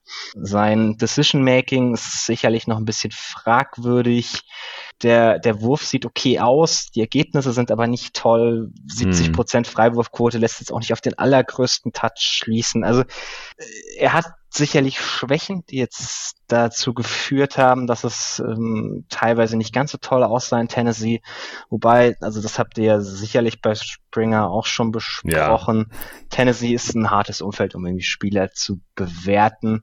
Mhm. Ähm, deswegen kriegt auch er da so einen kleinen, kleinen Bump für mich. Also ich sehe ihn halt in der NBA in so einer Rolle, dass er genug respektiert wird, dass die Gegner irgendwie Closeouts laufen und er dann an denen einfach locker vorbeiziehen kann, zum Korb ziehen und alles stopfen, was sich irgendwie stopfen lässt. Und das, also klar ist der, der, der Wurf, wie man es oft sagt bei solchen Spielern, ist so ein bisschen ein Swing Skill. Also wenn er am Ende in der NBA einfach offen stehen gelassen werden kann, äh, wird es deutlich weniger wertvoll. Aber das glaube ich jetzt nicht unbedingt. Das Decision Making muss besser werden. Ist gerade schon recht fehleranfällig, aber so Basic Reads kann man solchen Spielern halt doch auch ganz gut beibringen. Und dann ist es halt auch so ein Spieler, den, den du quasi einfach auf der, auf der Weak-Seite ein bisschen parkst, der nicht unbedingt selber Advantages kreiert, aber die, die andere kreieren, halt für ihn perfekt ausnutzen kann und der defensiv einfach gut genug ist, dass, dass er da auch ein fettes Plus ist. Und dann ist es einfach auch ein sehr sehr, sehr interessanter Spieler. Und klar, man wettet halt so ein bisschen auf diese, diese Upside-Athletik und hofft, dass die Skills noch ein bisschen hinterherkommen. Ja, aber der Floor ist jetzt nicht so hoch wie bei nee, Wagner nee, und Moody genau, und so. Ne? Genau, also, also Moody, Moody und Wagner sind halt beide Typen, die so ganz okay athletisch sind, aber schon jetzt schon ein sehr hohes Skill-Level haben. Und bei, bei Kion lässt das Skill-Level noch ein bisschen zu wünschen übrig, weil es okay ist. Ähm, aber die Athletik macht halt so vieles wieder weg, dass du, dass du einfach glaubst, dass er sich da in manchen Bereichen, er muss sich halt, er muss sich skilltechnisch nicht ganz so weit entwickeln wie andere Spieler, weil er halt diese unfassbare Athletik. Ja, ich habe gerade auch nochmal die äh, Combine-Ergebnisse hier aufgerufen. Mhm. Ich habe da vorhin auch schon mal reingeschaut, weil ich äh, beim einen oder anderen Spieler noch die, die Wingspan nachschauen wollte, aber es ist ein bisschen frustrierend, weil da immer so viele Spieler nicht mitmachen, vor allem die, die wir ja. jetzt heute hier besprechen, immer die am höchsten gerankt sind, die haben da immer keinen Bock.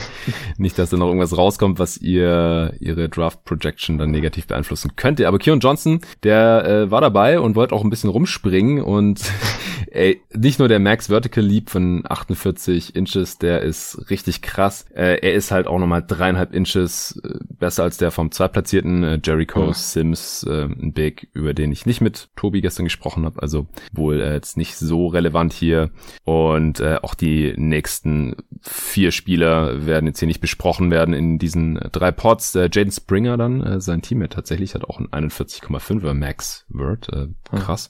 Aber was ich sagen wollte bei Keon Johnson, was ich so beeindruckend finde, dass er auch ähm, aus dem Stand, ja, also ohne Anlauf, hm. ein 41,5er Word hat. Und das ist viereinhalb Inches mehr als eben Sims, der da auch wieder auf Platz zwei ist, der nur auf 37 kommt. Also ein über 40er Word aus dem Stand, das ist einfach nur absolut krank.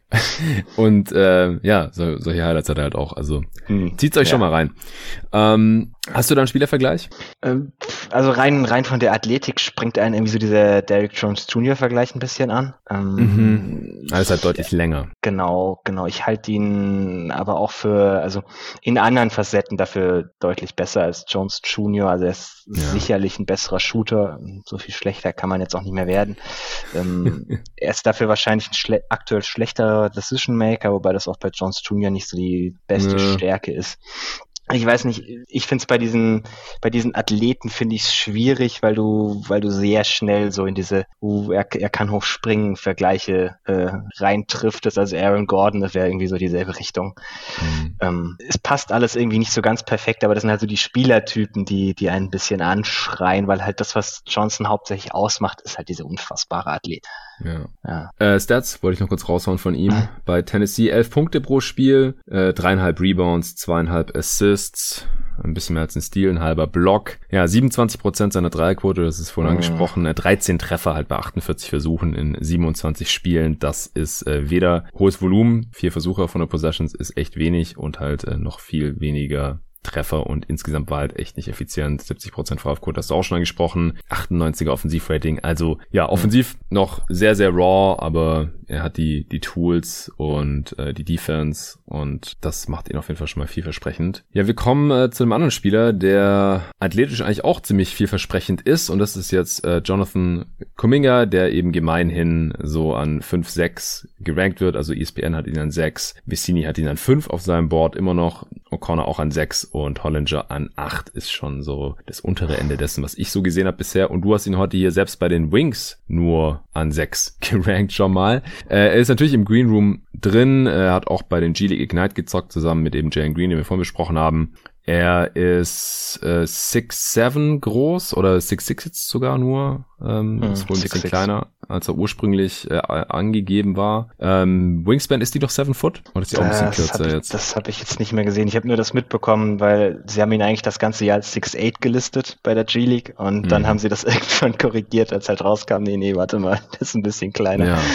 Ähm, ich weiß, genau, weiß nicht, ob sie auch die Wingspan korrigieren mussten. Ja, die ist auf jeden Fall, er hat eine deutliche Plus-Wingspan, ja. ob die jetzt 6'11 7 oder 7 Foot ist. Ähm, das ist jetzt auch relativ zweitrangig. Er hat schon einen ganz guten Körper, 220 Pfund, ist auch noch sehr, sehr jung. Er wird im Oktober erst 19 und er stammt ursprünglich aus der Demokratischen Republik Kongo, aber kam mit 14, glaube ich, in die USA, um dann halt hier auch an der Highschool Basketball, hier sage ich schon, in den USA nach Highschool Basketball zu zocken, nicht in Deutschland natürlich. Äh, aus offensichtlichen Gründen ähm, hatte ich auch schon mal im letzten Pod mit Dennis zu dieser Draft-Class hier angesprochen. Also Komenge ist auch ein Spieler, den, äh, über den ich jetzt heute hier schon zum dritten Mal spreche oder beziehungsweise mir was dazu erzählen lasse. Du scheint, mhm. scheinst jetzt ja kein großer Fan zu sein. So, als ich mit Dennis letztes Mal über ihn gesprochen habe, das war ja auch schon nach der G-League Bubble, der war auch nicht so begeistert. Ähm, hm. Woran liegt das?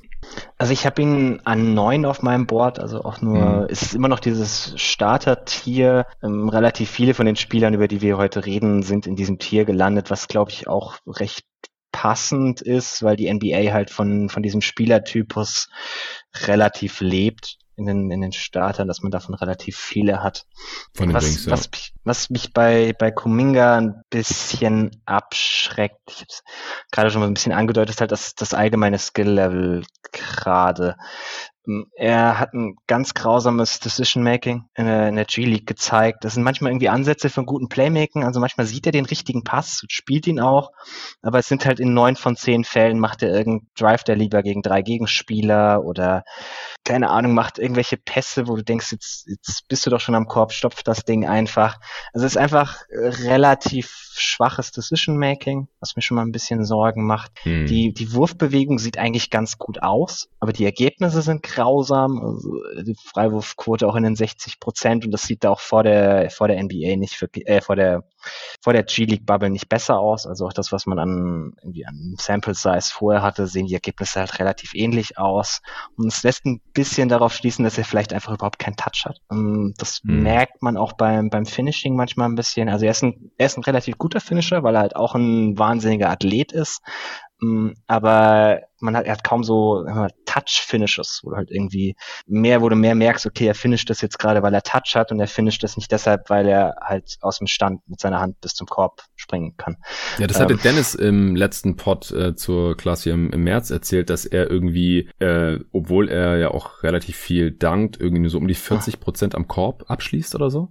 Ja, also die, die, die, Quote, die Quoten waren tatsächlich nicht toll. Ich habe jetzt leider die äh, ja. Zahlen dazu nicht, weil das, das greift Dennis ja auch immer aus äh, verschiedensten Quellen ab, die mir leider nicht zugänglich sind. ja, ja, das ist ja so sein Ding, der grast einem alles ab, was es gibt, irgendwelche ja. Youth Tournaments also, und High School, also sich, Ja, ja, das ist jetzt mehr äh, Instat, die halt äh, tracken, wie viel machst du im Halfcourt am, am Ring. Ähm, aber also an sich ist er eigentlich ein solider Finisher. Ich finde es jetzt nicht so grausam, also weil halt viele seiner Finishen auch in Transition sind, die werden halt rausgerechnet. Aber nee, es ist schon, sobald er, sobald er eine wirklich ernstzunehmende Challenge hat, wird es schon ein bisschen dünner, weil er halt mhm. auch nicht der, der allerkräftigste ist. Also auch da kannst du ihn ganz gut behindern. Wenn er jetzt irgendwie versucht, in der NBA gegen Brook Lopez zu finishen, weiß ich nicht wirklich, wie gut das ausgehen wird. Ähm, es ist halt, du weißt bei ihm nicht so wirklich, was er eigentlich kann. Also klar, auch er ist ein, ein wahnsinnig guter Leaper, ein richtig guter Athlet, kann das teilweise auch ganz gut einsetzen. Ähm, aber äh, von dem, was er jetzt gerade ist, ist da einfach noch nicht sonderlich viel da. Also auch in der Defense möchtest du meinen, er hat irgendwie Upside, weil, weil er halt eben diese Athletik hat, die ja doch oft gute Defender irgendwo ausmacht. Mhm. Aber bisher ist das, ist das ganz viel Hit und Miss. Also er pennt teilweise Offball wirklich extrem oder ihm fehlt einfach das, das viel, um wirklich das Spiel zu lesen, um das Spiel zu antizipieren, dass man gerade Offball eben viel braucht. Ich kann mir schon vorstellen, dass er on-ball ein ganz solider Verteidiger wird, weil er halt die, die Maße dazu hat und die Athletik dazu hat. Aber off-ball weiß ich nicht, ob das wirklich so was Tolles wird. Er hat immer mal wieder Flashes drin, in die man sich verlieben kann, also auch mit, mit Drive zum Korb oder wenn man, wenn man irgendwie pausiert, bevor er den Wurf los, also er kreiert sich manchmal aus Separation, hat einen schönen Wurf, wenn man dann in dem Moment pausieren würde, bevor der Ball halt äh, dann zu kurz ist oder was auch immer. Könnte man meinen, es sieht ganz gut aus, aber es, mm. ist das, was am Ende dabei rauskommt, ist halt einfach irgendwie alles nicht toll. Es ist total inkonstant. Wie gesagt, ich, ich glaube, die, die Dunkdown-Jungs hatten das ganz schön beschrieben. Äh, wenn du nur jede vierte Possession von ihm siehst und da halt die richtige erwischt, dann ver verstehst du nicht, warum er nicht Top 3 ist. Aber wenn du die anderen, wenn du nur die anderen drei sehen würdest, weißt du nicht, warum er überhaupt irgendwie in Top 20 ist. Mhm.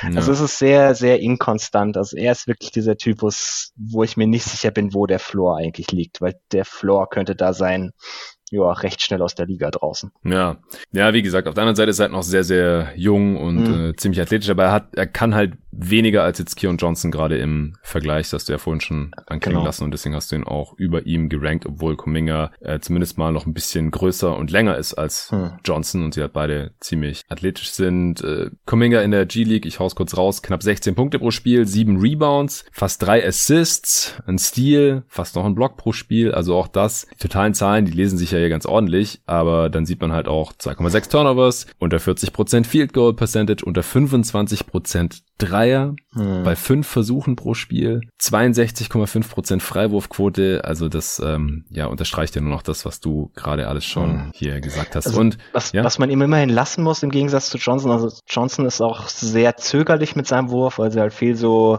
äh, hm. Possession Scratches drin, wo er eigentlich einen offenen Dreier bekommt, den er halt nehmen muss und den nicht nimmt. Also Kuminga nimmt die Dinger, er trifft halt nichts davon. Ob das jetzt ja, wirklich besser ist, ist äh, zweimal dahingestellt. Ja, also 65 Dreier in 13 Spielen, das ist schon ein ordentliches Volumen auf jeden Fall. Äh, ich hab's schon zu Dennis beim letzten Pod gesagt. Also, das klingt alles sehr nach Josh Jackson für mich, der auch einen NBA-Körper hat, gleich ja, groß ja. ist, auch lange Arme hat. Das Ding ist nur, Jackson war ein relativ alter Rookie. Ich glaube, der ist schon 20 mhm. geworden in seiner Rookie-Saison. Also, äh, da spricht halt das Alter noch für Kuminga ja. auf jeden Fall. Wolltest du was sagen zu dem Vergleich jetzt? Nee, also ich habe ich hab ein bisschen mir so auch so, so bei Comps überlegt, wen ich denn so finde von Spielern, die halt gefloppt sind und ich finde es immer wahnsinnig schwierig, sich an die Spieler zu erinnern irgendwie. Ja, ja, weil sie halt so schnell wieder weg sind. genau. Also es gibt ja auch solche genau. Spieler, die, wenn er jetzt wirklich so eher 6'8, 6'9 groß gewesen wäre, dann fände ich auch Jeff Green einen guten Vergleich, ja. Ein Spieler, ja, der halt den, sich so lange in der Liga halten kann, weil, er immer, weil man immer denkt, ja, der hat ja so viel Potenzial, ist so athletisch, der kann werfen, mhm. ist gut in der On-Ball-Defense und war mal ein hoher Pick. Und irgendwann versteht er halt Macht's seine Rolle und ist auf mhm. einmal dann jahrelang noch ein guter Rollenspieler. Mhm. So. Aber halt war nie ein Star oder ein mhm. besonders guter Starter bei einem guten und, Team oder sowas. Und wenn er halt kein Lottery-Pick gewesen wäre, wäre er wahrscheinlich aus der Liga raus gewesen und hätte gar nicht so viele Chancen ja, bekommen. stimmt, genau. Ja. Klar, Kuminga wird die Chance auch bekommen. Also auf, auf das, was ich gerade meinte, der Floor kann sein, dass er relativ schnell aus der Liga raus ist. So wie die NBA funktioniert, wird das wahrscheinlich nicht sein, weil er halt er irgendwo in den Chancen Top 6 kriegen. Ja. ja. genau, weil er halt in den Top 6 gedraftet wird und dann immer wieder äh, und auch gar nicht mal schlecht verdient die ersten vier Jahre, deswegen probierst du es halt weiter aus. Mm. Ähm, also klar, es, es gibt der, der, dieser Typus hat halt immer relativ viele Wege, wie das irgendwie besser werden kann. Er braucht nur irgendwie eine Entwicklung beim Wurf, dann hast du sofort einen NBA-Spieler, weil er halt ansonsten genug Dinge, also weil er halt dann die Athletik den Rest macht so ein bisschen.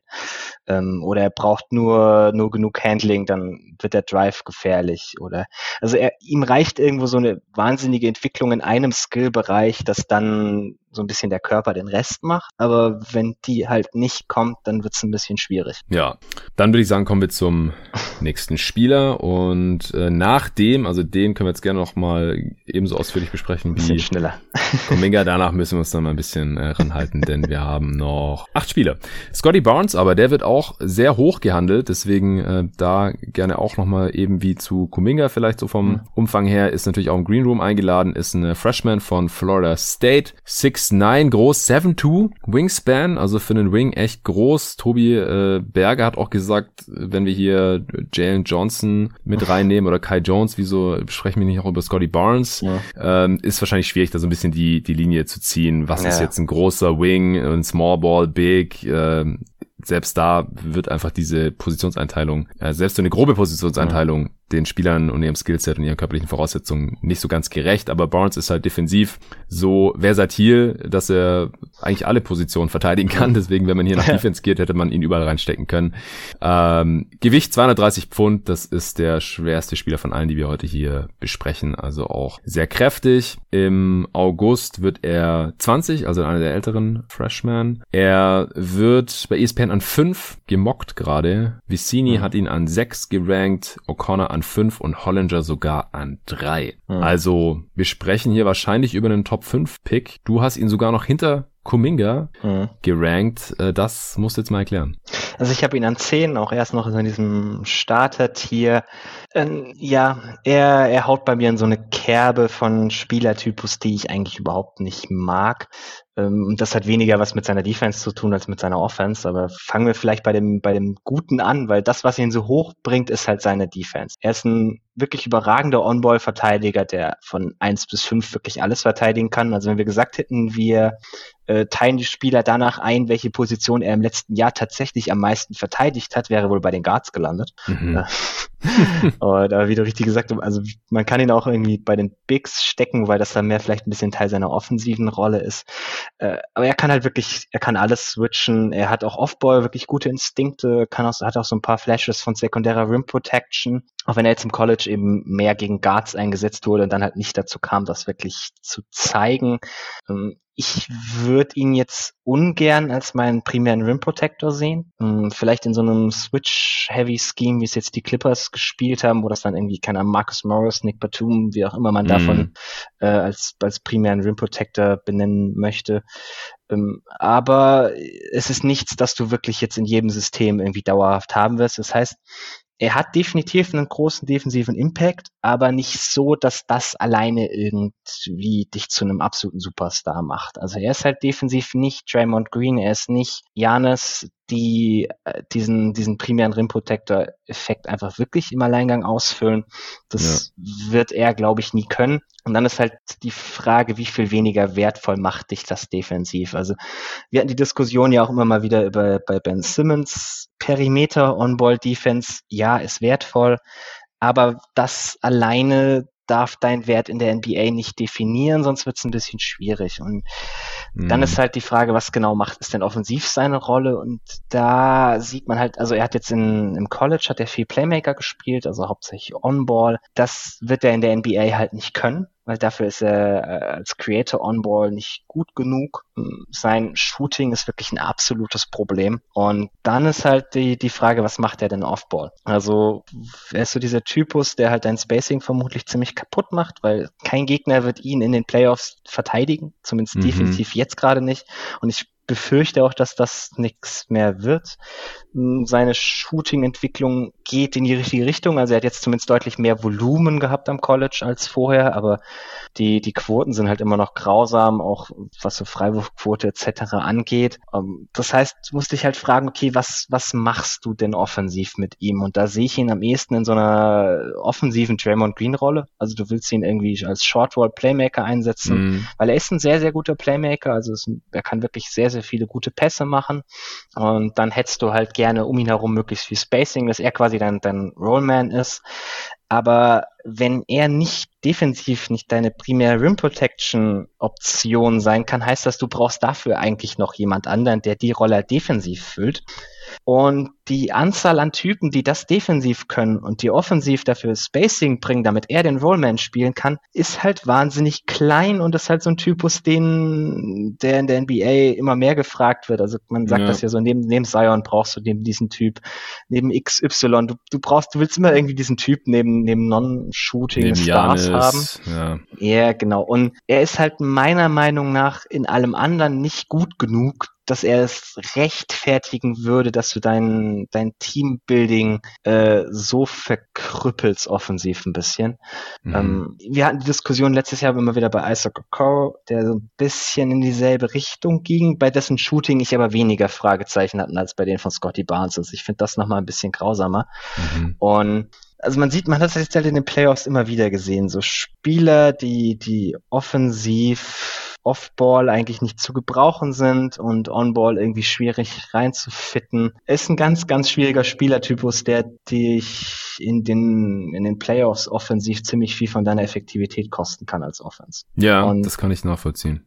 Wenn du dann halt äh, defensiv, also wie gesagt, wenn du, wenn du offensiv die Draymond Green Rolle spielst, solltest du sie halt defensiv auch spielen können. Also klar, der ja, Draymond, das kann halt fast niemand, ne? Ja, richtig, richtig. Aber das ist halt immer dieses, ja, aber Draymond spielt doch das dasselbe offensiv. Ja, aber Draymond, Draymonds Wert ist nicht Offense. Also Draymond war die letzten Jahre kein positiver offensiver Spieler mehr und das war schon nur, weil neben ihm halt Steph Curry spielt. Ansonsten wäre das wahrscheinlich ein fettes Negatives. Ja, und er äh, ist, ist ein krasser Passer auch für seine Position, Draymond. Also das ist, das ist Scotty Barnes halt auch. Also mhm. wirklich, also die, das, das Passing ist, ist seine beste Fähigkeit offensiv, gerade bei der Größe. Und das Handling bräuchte ein bisschen, bisschen Verbesserung. Deswegen kann er halt nicht wirklich so diesen primären Creator spielen, wie er es jetzt im College gespielt hat.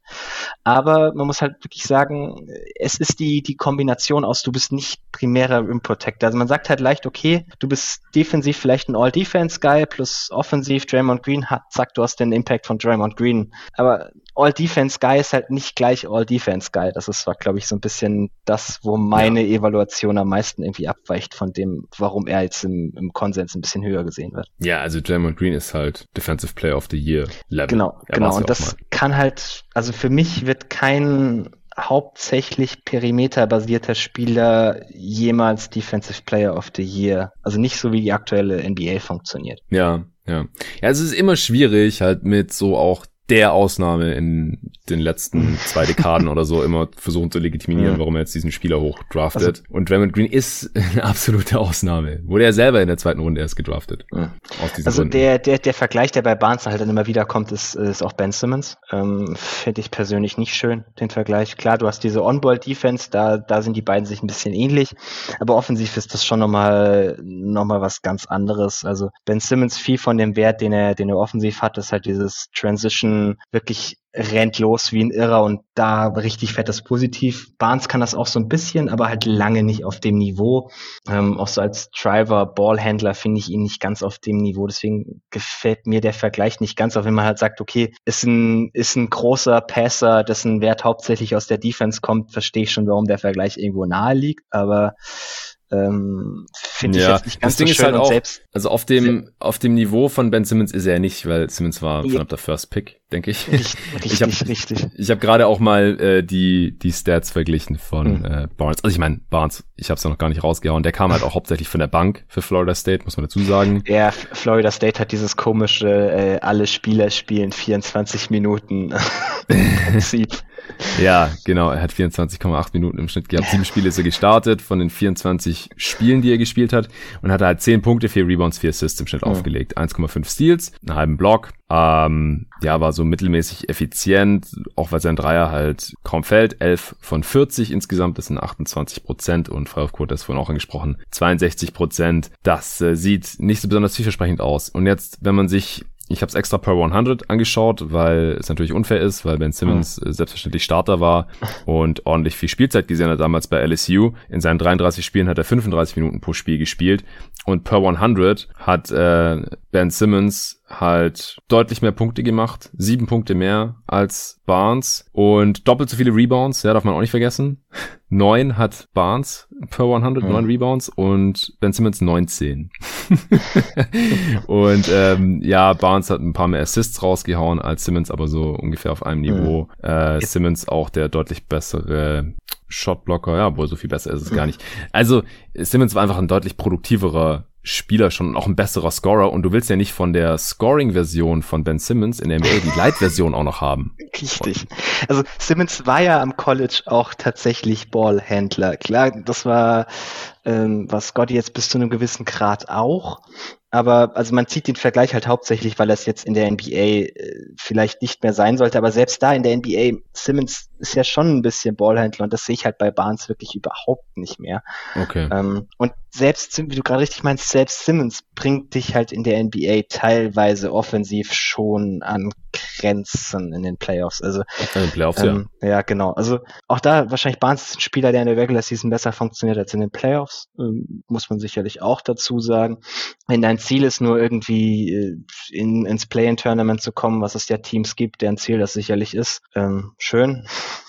ich bin halt, ich bin halt immer sehr, sehr auf dieses, okay, was ist der Spieler in einem wirklich High-Level-Contender fixiert? Das ist mir halt das Allerwichtigste und deswegen landen Spieler wie Barnes, die da so gewisse Mankos haben, die dich halt in den Playoffs wahrscheinlich runterziehen, eher ein bisschen tief. Ja, es gibt dann halt immer Spieler, die von Teams gedraftet werden, die äh, jetzt noch nicht planen, so wer oh. wird in den Finals unspielbar sein oder so und deswegen werden halt auch ja. Spielertypen, die in den Playoffs dann oft äh, wenig Spielzeit bis gar keine Spielzeit mehr bekommen oder wo die Rolle dann auch schrumpft, trotzdem relativ relativ hoch gedraftet, mhm. aber auf, auf meinem Board äh, werden solche Spieler dann auch eher abgestraft. Ich habe auch gerade nochmal geschaut, weil ich noch diese Combine-Zahlen hier offen hatte. Er wurde jetzt nur mit 6'8 in Schuhen gemessen. Ich hatte vorhin 6'9 gesagt. Mhm. Dafür ist seine Wingspan fast 7'3 und äh, er ist bei 225 Pfund, aber das ist trotzdem noch der schwerste Spieler von allen, die wir mhm. heute hier besprechen. Wenn du nichts mehr zu Barnes hast, würde ich sagen, ja. kommen wir zum nächsten. Ja. Josh Giddy. Hm. Das ist der erste International, beziehungsweise wenn man jetzt äh, Kuminga zählen möchte und, und Wagner, aber halt der erste, der nicht in den USA gespielt hat in der letzten Saison, sondern in Australien. Er ist Australier, Melbourne, Melbourne, Melbourne geboren. Äh, 6'8 groß, keine positive Wingspan, auch 6'8. Offensiv ist er ein Playmaker, aber defensiv hat er halt diese Flügelmaße 205 Pfund, wird wie Kuminga auch erst im Oktober 19 Jahre alt, also auch einer der jüngsten Spieler dieser Draft. Wird auch relativ hoch gemockt und gerankt überall. Bei ESPN an 10 im Mock, Vicinis Top 100 an 10, O'Connor 11, Hollinger auch 10. Du hast ihn heute jetzt hier bei den Wings an, was sind das jetzt? Acht? Ja. Ja, also auf meinem Board ist er zwölf. Ähm, okay. Wir sind jetzt wieder ein, ein Tier runtergesprungen. Das habe ich jetzt mal äh, Potential Starter genannt. Also ich habe meine High-Level-Rollenspieler dieses Jahr noch ein bisschen, bisschen granularer unterteilt. Mhm. Ähm, weil das sind, das sind halt Spieler, denen, von denen ich es vorhin hatte, die so eine gewisse Creation-Upside haben. Deswegen mögen ihn, glaube ich, viele auch ganz gut. Also GD ist halt für seine Größe ein wahnsinnig guter Passer. Ähm, ein solider Driver, auch wenn er so ein bisschen von seinen Spots gebumpt werden kann, nicht den schnellsten ersten Schritt hat. Und das Shooting ist halt auch so ein kleines Fragezeichen, deswegen kann er, also wegen den Schwächen kann er halt sein Passing teilweise nicht so leveragen, wie du es irgendwie von einem echten Creator haben wollen würdest. Wenn er jetzt im, im Shooting irgendwie einen wahnsinnigen Schritt nach vorne macht, könnte es halt sein, dass er wirklich so Richtung Creator geht. Und seine Rolle in der NBA ist aber für mich im wahrscheinlichsten Fall auch eher so die, diese Connector-Rolle. Er hat defensiv sicherlich Potenzial, weil er einen ganz netten Frame hat, hat eine ganz nette Größe hat und er hat On-Ball auch definitiv Flashes gehabt in der, in der australischen Liga, ähm, ist aber defensiv bisher definitiv ein Minus gewesen, pennt Off-Ball relativ viel, also gerade mhm. so äh, Tag Responsibilities, wo er eigentlich von der von der Weak Side rein rotieren müsste, um den Rollman zu covern. Also wirklich ganz, ganz oft überhaupt nicht gesehen, überhaupt nicht reagiert. Ähm, offensiv hat das so ein bisschen was von Kyle Anderson, weswegen ich ihn eigentlich mag. Ah. Also ich, wenn, die, wenn die Spurs ihn dann 12 ziehen würden, wäre ich jetzt nicht, äh, nicht böse drüber. Kleiner Hint Richtung Mockdraft. Äh, ähm, genau, aber okay, es okay. ist ähm, def defensiv ist es halt äh, die Frage so ein bisschen, was machst du aus ihm? Theoretisch ist er ein Kerl, der eigentlich das Spiel ganz gut lesen kann. Das siehst du offensiv, aber oft sind das halt offensiv und defensiv auch getrennte Welten. Wenn du, wenn du jetzt sagst, okay, er wird vielleicht in der Lage sein, defensiv irgendwann ein Spiel einfach auch gut zu lesen und du kannst ihm das noch so ein bisschen beibringen, dann hast du, du offensiv irgendwie so einen netten, wahrscheinlich einen netten Rollenspieler mit ein bisschen Creation Upside und defensiv halt einen okayen Spieler, aber ich glaube viel, viel von diesen Positionierungen, wenn man ihn höher hat, also es gibt auch Leute, die ihn irgendwie an 5, 6 ziehen würden, ist halt Echt? halt dieser Gedanke, dass du, ähm, dass du halt einen Pass dabei rausbekommst, der, der für seine Größe halt wirklich dann irgendwie dein primärer Ballhändler sein kann und das sehe ich halt hm. nicht so. Okay, er hat ganz nette Stats auch aufgelegt in hm. der NBL. Elf Punkte fast, siebeneinhalb Rebounds, siebeneinhalb Assists im Schnitt, über den Stil und einen halben Block. Ja, Dreier nicht so am Start, 29 von 99, also 29 Prozent. Hm. Und die Freiwurfquote sieht mit 69 Prozent jetzt auch nicht so super vielversprechend aus. Der Wurf sah jetzt ein bisschen besser aus bei der Nation australischen Nationalmannschaft. Bei der, die okay. haben ja auch äh, jetzt so Pre-Olympic, was auch immer gespielt. Ähm, da sah es ein bisschen besser aus. Da ist er dann auch bei dem einen oder anderen noch mal ein bisschen, bisschen hochgestiegen. Okay.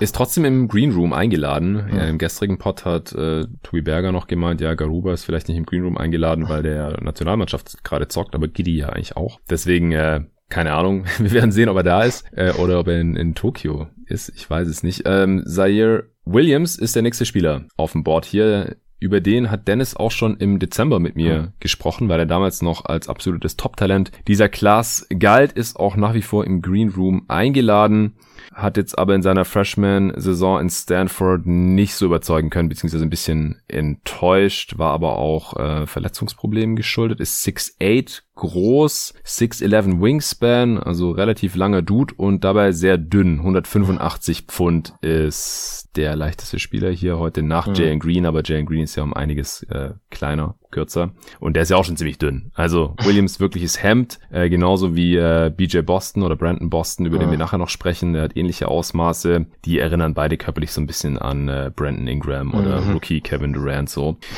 Williams wird im September 20, also auch einer der älteren Freshmen, wird bei ESPN jetzt nur noch an 24 gemockt. Gerade auch auf den Boards ist er ziemlich abgestürzt. Vicini hatte ihn noch auf 16, das ist noch relativ hoch. Mhm. O'Connor 25, Hollinger 30. Wo siehst du Zaya Williams mittlerweile? Also ich habe ihn auch an 15 noch, also ich bin eher eher am oberen Ende, ist dasselbe Tier wie Gidi, auch so diese Potential Starter-Typen. Das sind halt alles Spieler, ähm, die einen gewissen Upside haben, aber die irgendwie eine riesige Schwäche haben, die sie mhm. ausbessern müssen, damit sie wirklich dahin kommen. Bei Gidi war das halt der Wurf, bei, bei Williams ist es jetzt hauptsächlich der Körper.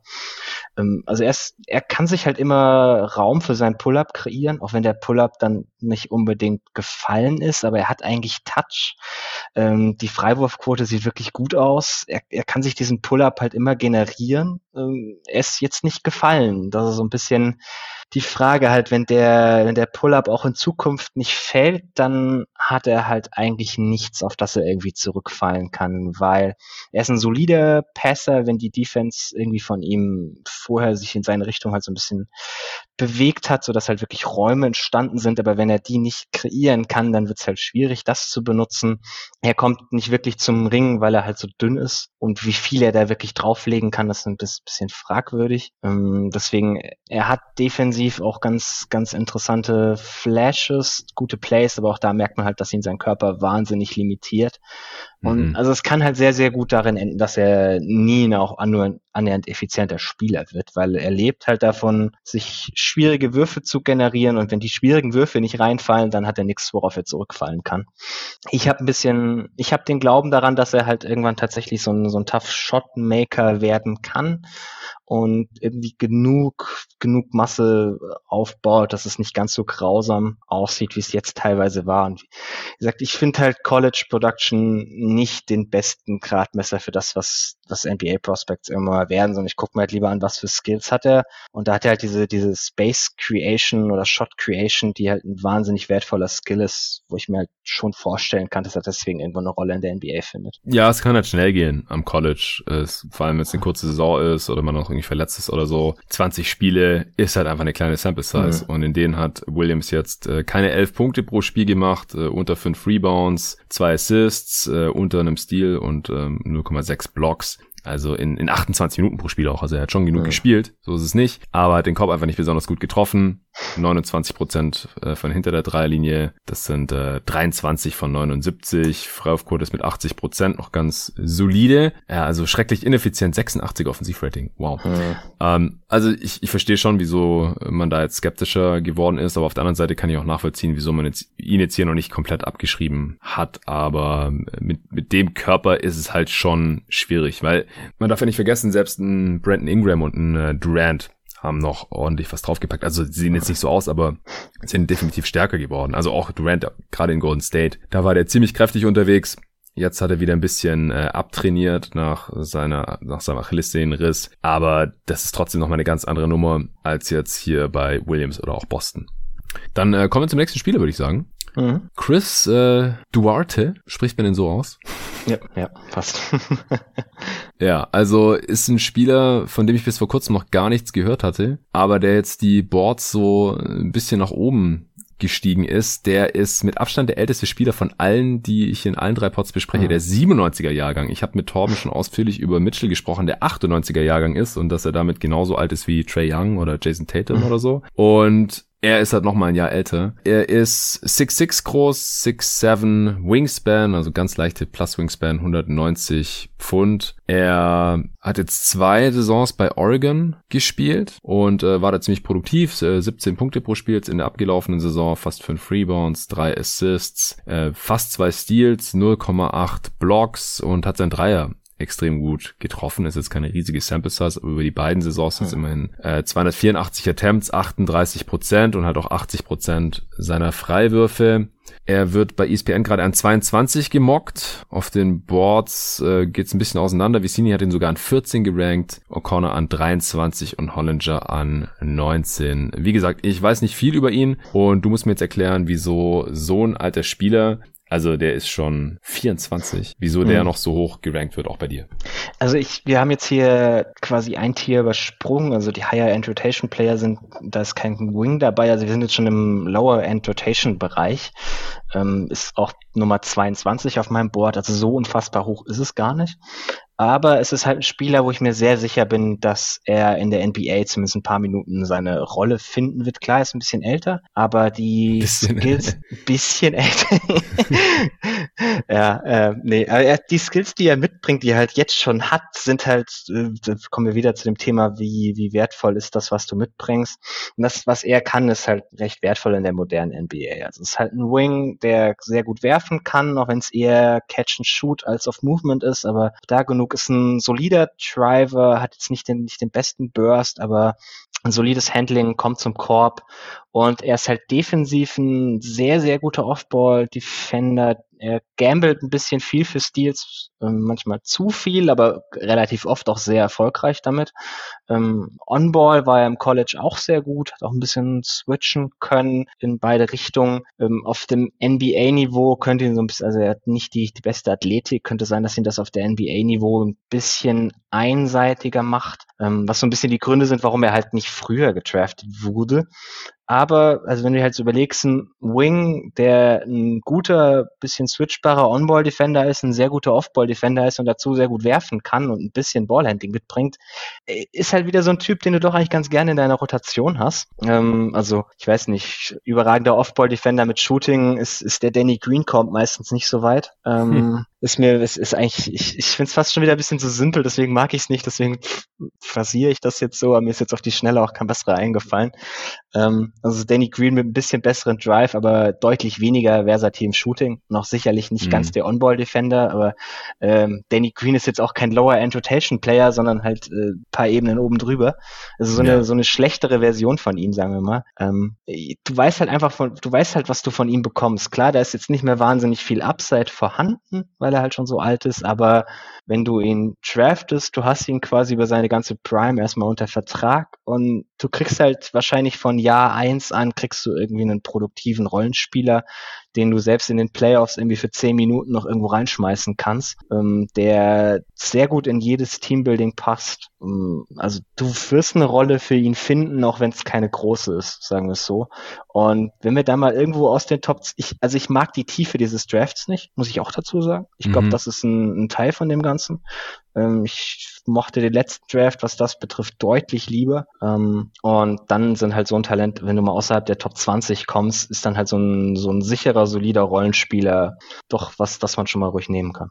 Okay, ja, ich sehe auch gerade, er ist Dominikaner, also aus der Dominikanischen Republik, also ein weiterer International, zumindest ist er dort geboren und äh, damit ist auch, hat sich auch die Aussprache geklärt, äh, denn ich spreche ein bisschen Spanisch, also Duarte müsste es dann wohl sein. Mm. Ja, ich habe auch noch mal ganz kurz geschaut. Er hat davor bei Northwest Florida State gezockt ah. vor Oregon ah. und ähm, die spielen nicht mal in der NCAA Division One, sondern in der NJC AA Division One, was auch immer.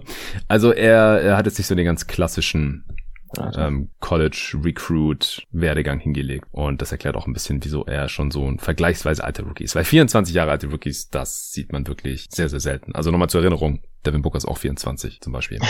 Also der wird zwar 25 jetzt zum Start der nächsten NBA-Saison, aber was ich, Mikael Bridges zum Beispiel auch. Und der war schon, ähm, der war auch schon mehr Jahre am College gewesen. Egal, wir haben noch vier Spieler. Ich würde sagen, da ähm, machen wir jetzt quasi so ein, so ein Rapid Fire draus, mhm. denn ich muss jetzt auch schon demnächst ähm, in den Stream von der Five Show. Äh, wir haben noch Greg Brown, Josh Christopher, Brandon Boston Jr. und Corey Kispert. Die letzten beiden Namen, die hat man wahrscheinlich schon öfter gehört mhm. als die ersten beiden. Ähm, aber trotzdem halten wir uns jetzt hier nach wie vor an dein Ranking. Äh, kurz zu mhm. Greg Brown. Er ist äh, 6'9 groß, 6'10 Wingspan, 190 Pfund, äh, wird jetzt im September 20 Jahre alt und er wird relativ weit unten gemockt und auch gerankt. Also bei ESPN habe ich ihn auf 53 gefunden, Vicini hat ihn an 27, das ist mit Abstand am höchsten, O'Connor nur an 47, Hollinger an 43. Brown hat jetzt für äh, Texas gespielt für eine Saison, also ist Freshman und hat dann neun Punkte, sechs Rebounds aufgelegt ähm, und einen Block pro Spiel in 20 Minuten. Spielzeit äh, 33% seiner drei getroffen und 70% Freiwürfe, also nicht so tolle Quoten, nicht besonders viel Spielzeit. Du hast ihn jetzt trotzdem relativ weit oben gerankt im Vergleich, oder? Mhm. Also er ist halt ein, ein sehr guter Athlet, äh, solider Driver, hat teilweise auch äh, also wahnsinnige Highlights, so als Leaper. Ähm, mhm. Der Wurf ist okay, er hat halt ein sehr gutes Volumen, auch wenn die, wenn die Quote jetzt noch nicht toll ist, aber er nimmt die Würfe, also er ist ein sehr willentlicher Shooter, auch wenn der Wurf ein bisschen, bisschen kommt und geht. Ähm, das Skill-Level lässt ansonsten ein bisschen zu wünschen übrig und das Decision-Making und viel vor der Game sind halt eine absolute Katastrophe.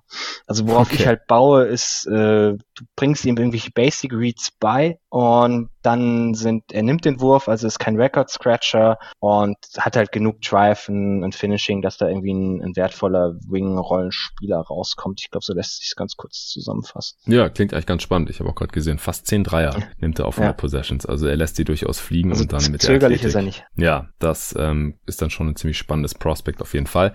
Josh Christopher, 6'5 groß, 6'8 Wingspan, 215 Pfund Kampfgewicht. Der wird im Dezember erst 20 wird bei ESPN auch in der zweiten Runde gemockt, aber an 34. Äh, O'Connor hat ihn auch so an 33, Hollinger an 26. Also so Ende erste Runde, mhm. Anfang zweite Runde ist so das, wo Chris, wo man Christopher erwarten kann. Äh, die Stats hau ich auch noch kurz raus. Er hat jetzt in einer Saison für Arizona State 14 Punkte pro Spiel, fast 5 Rebounds, anderthalb Assists, anderthalb Steals, einen halben Block in knapp 30 Minuten Spielzeit aufgelegt. Ja, er nimmt 7 3 auf 100 Possessions, aber trifft nur 30 Prozent davon, dafür 80 Prozent Freiwurfquote. Was äh, kannst du ganz kurz zu seinen Stärken und Schwächen sagen? Also er kommt hauptsächlich so mit einer wahnsinnige Körperstärke. Also ist ein guter Driver und Finisher, der seine Gegner immer so ein bisschen bumpen kann und dadurch zu Abschlüssen kommt. Mich erinnert mhm. er ein bisschen an Kelton Johnson. Das ist vielleicht der Grund, warum ich ihn ein bisschen mehr mag, äh. so als der, als der Schnitt.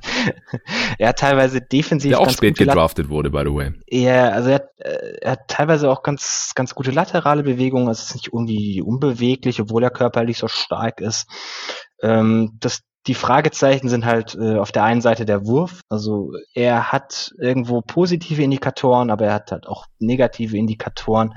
Mhm. Sein Decision Making ist teilweise ein bisschen, ein bisschen fragwürdig, was er so tut, aber ist halt auch wieder so ein, so ein Rollenspielertypus, der, glaube ich, in der NBA ganz wertvoll sein könnte. Also gerade diese Körperstärke finde ich ein bisschen underrated, weil du damit halt als Driver wahnsinnig viel ausgleichen kannst. Ja, Brandon Boston Jr., mhm. das war auch ein Spieler, über den ich mit Dennis schon gesprochen habe im Dezember, weil erstens Dennis relativ großer Fan von ihm war, zweitens er auch ähm, ganz hohen Recruiting-Rank hatte, ich glaube vier oder sowas und äh, mhm. als eines der Top-Talente galt, ähnlich wie Zaire Williams, einer der vielen vermeintlichen Star-Prospects ähm, hier unter den Wings. Aber BJ Boston ist auch abgestürzt. Er hat jetzt eine Saison bei Kentucky gezockt. Er ist, äh, wie gesagt, sehr ähnlich den körperlichen Ausmaßen von Williams, 6'7, auch 6'11 Wings Wingspan, auch so knapp unter 190 Pfund, also auch sehr, sehr dünn. Wird im November aber erst 20. Der wird jetzt bei ESPN aber trotzdem auch an 41 gemockt in der zweiten Runde. O'Connor hat ihn dann 38, Hollinger an 45. Also der wird hier nicht mal mehr als First Round Talent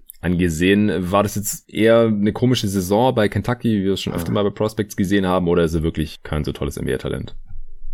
Ich glaube, es ist eine Mischung aus beidem. Also einerseits hast du am College sehr eindeutig Schwächen gesehen, die er halt hat, gerade sein Körper, sein sein Burst ist dann im Vergleich zum College halt nur noch okay und nicht wie es vorher aussah sehr gut. Er hat recht smooth Bewegungen, mit denen er sich irgendwie Separation generieren kann und seinen, seinen Jumpshot halt losbekommt, hat auch einen hohen Release. Also jetzt, der Wurf an sich ist gut, aber ist jetzt auch nicht überragend gefallen oder so, wo du halt auch Hoffnung hattest, dass er da wirklich ein wahnsinniger Shot Creator sein könnte.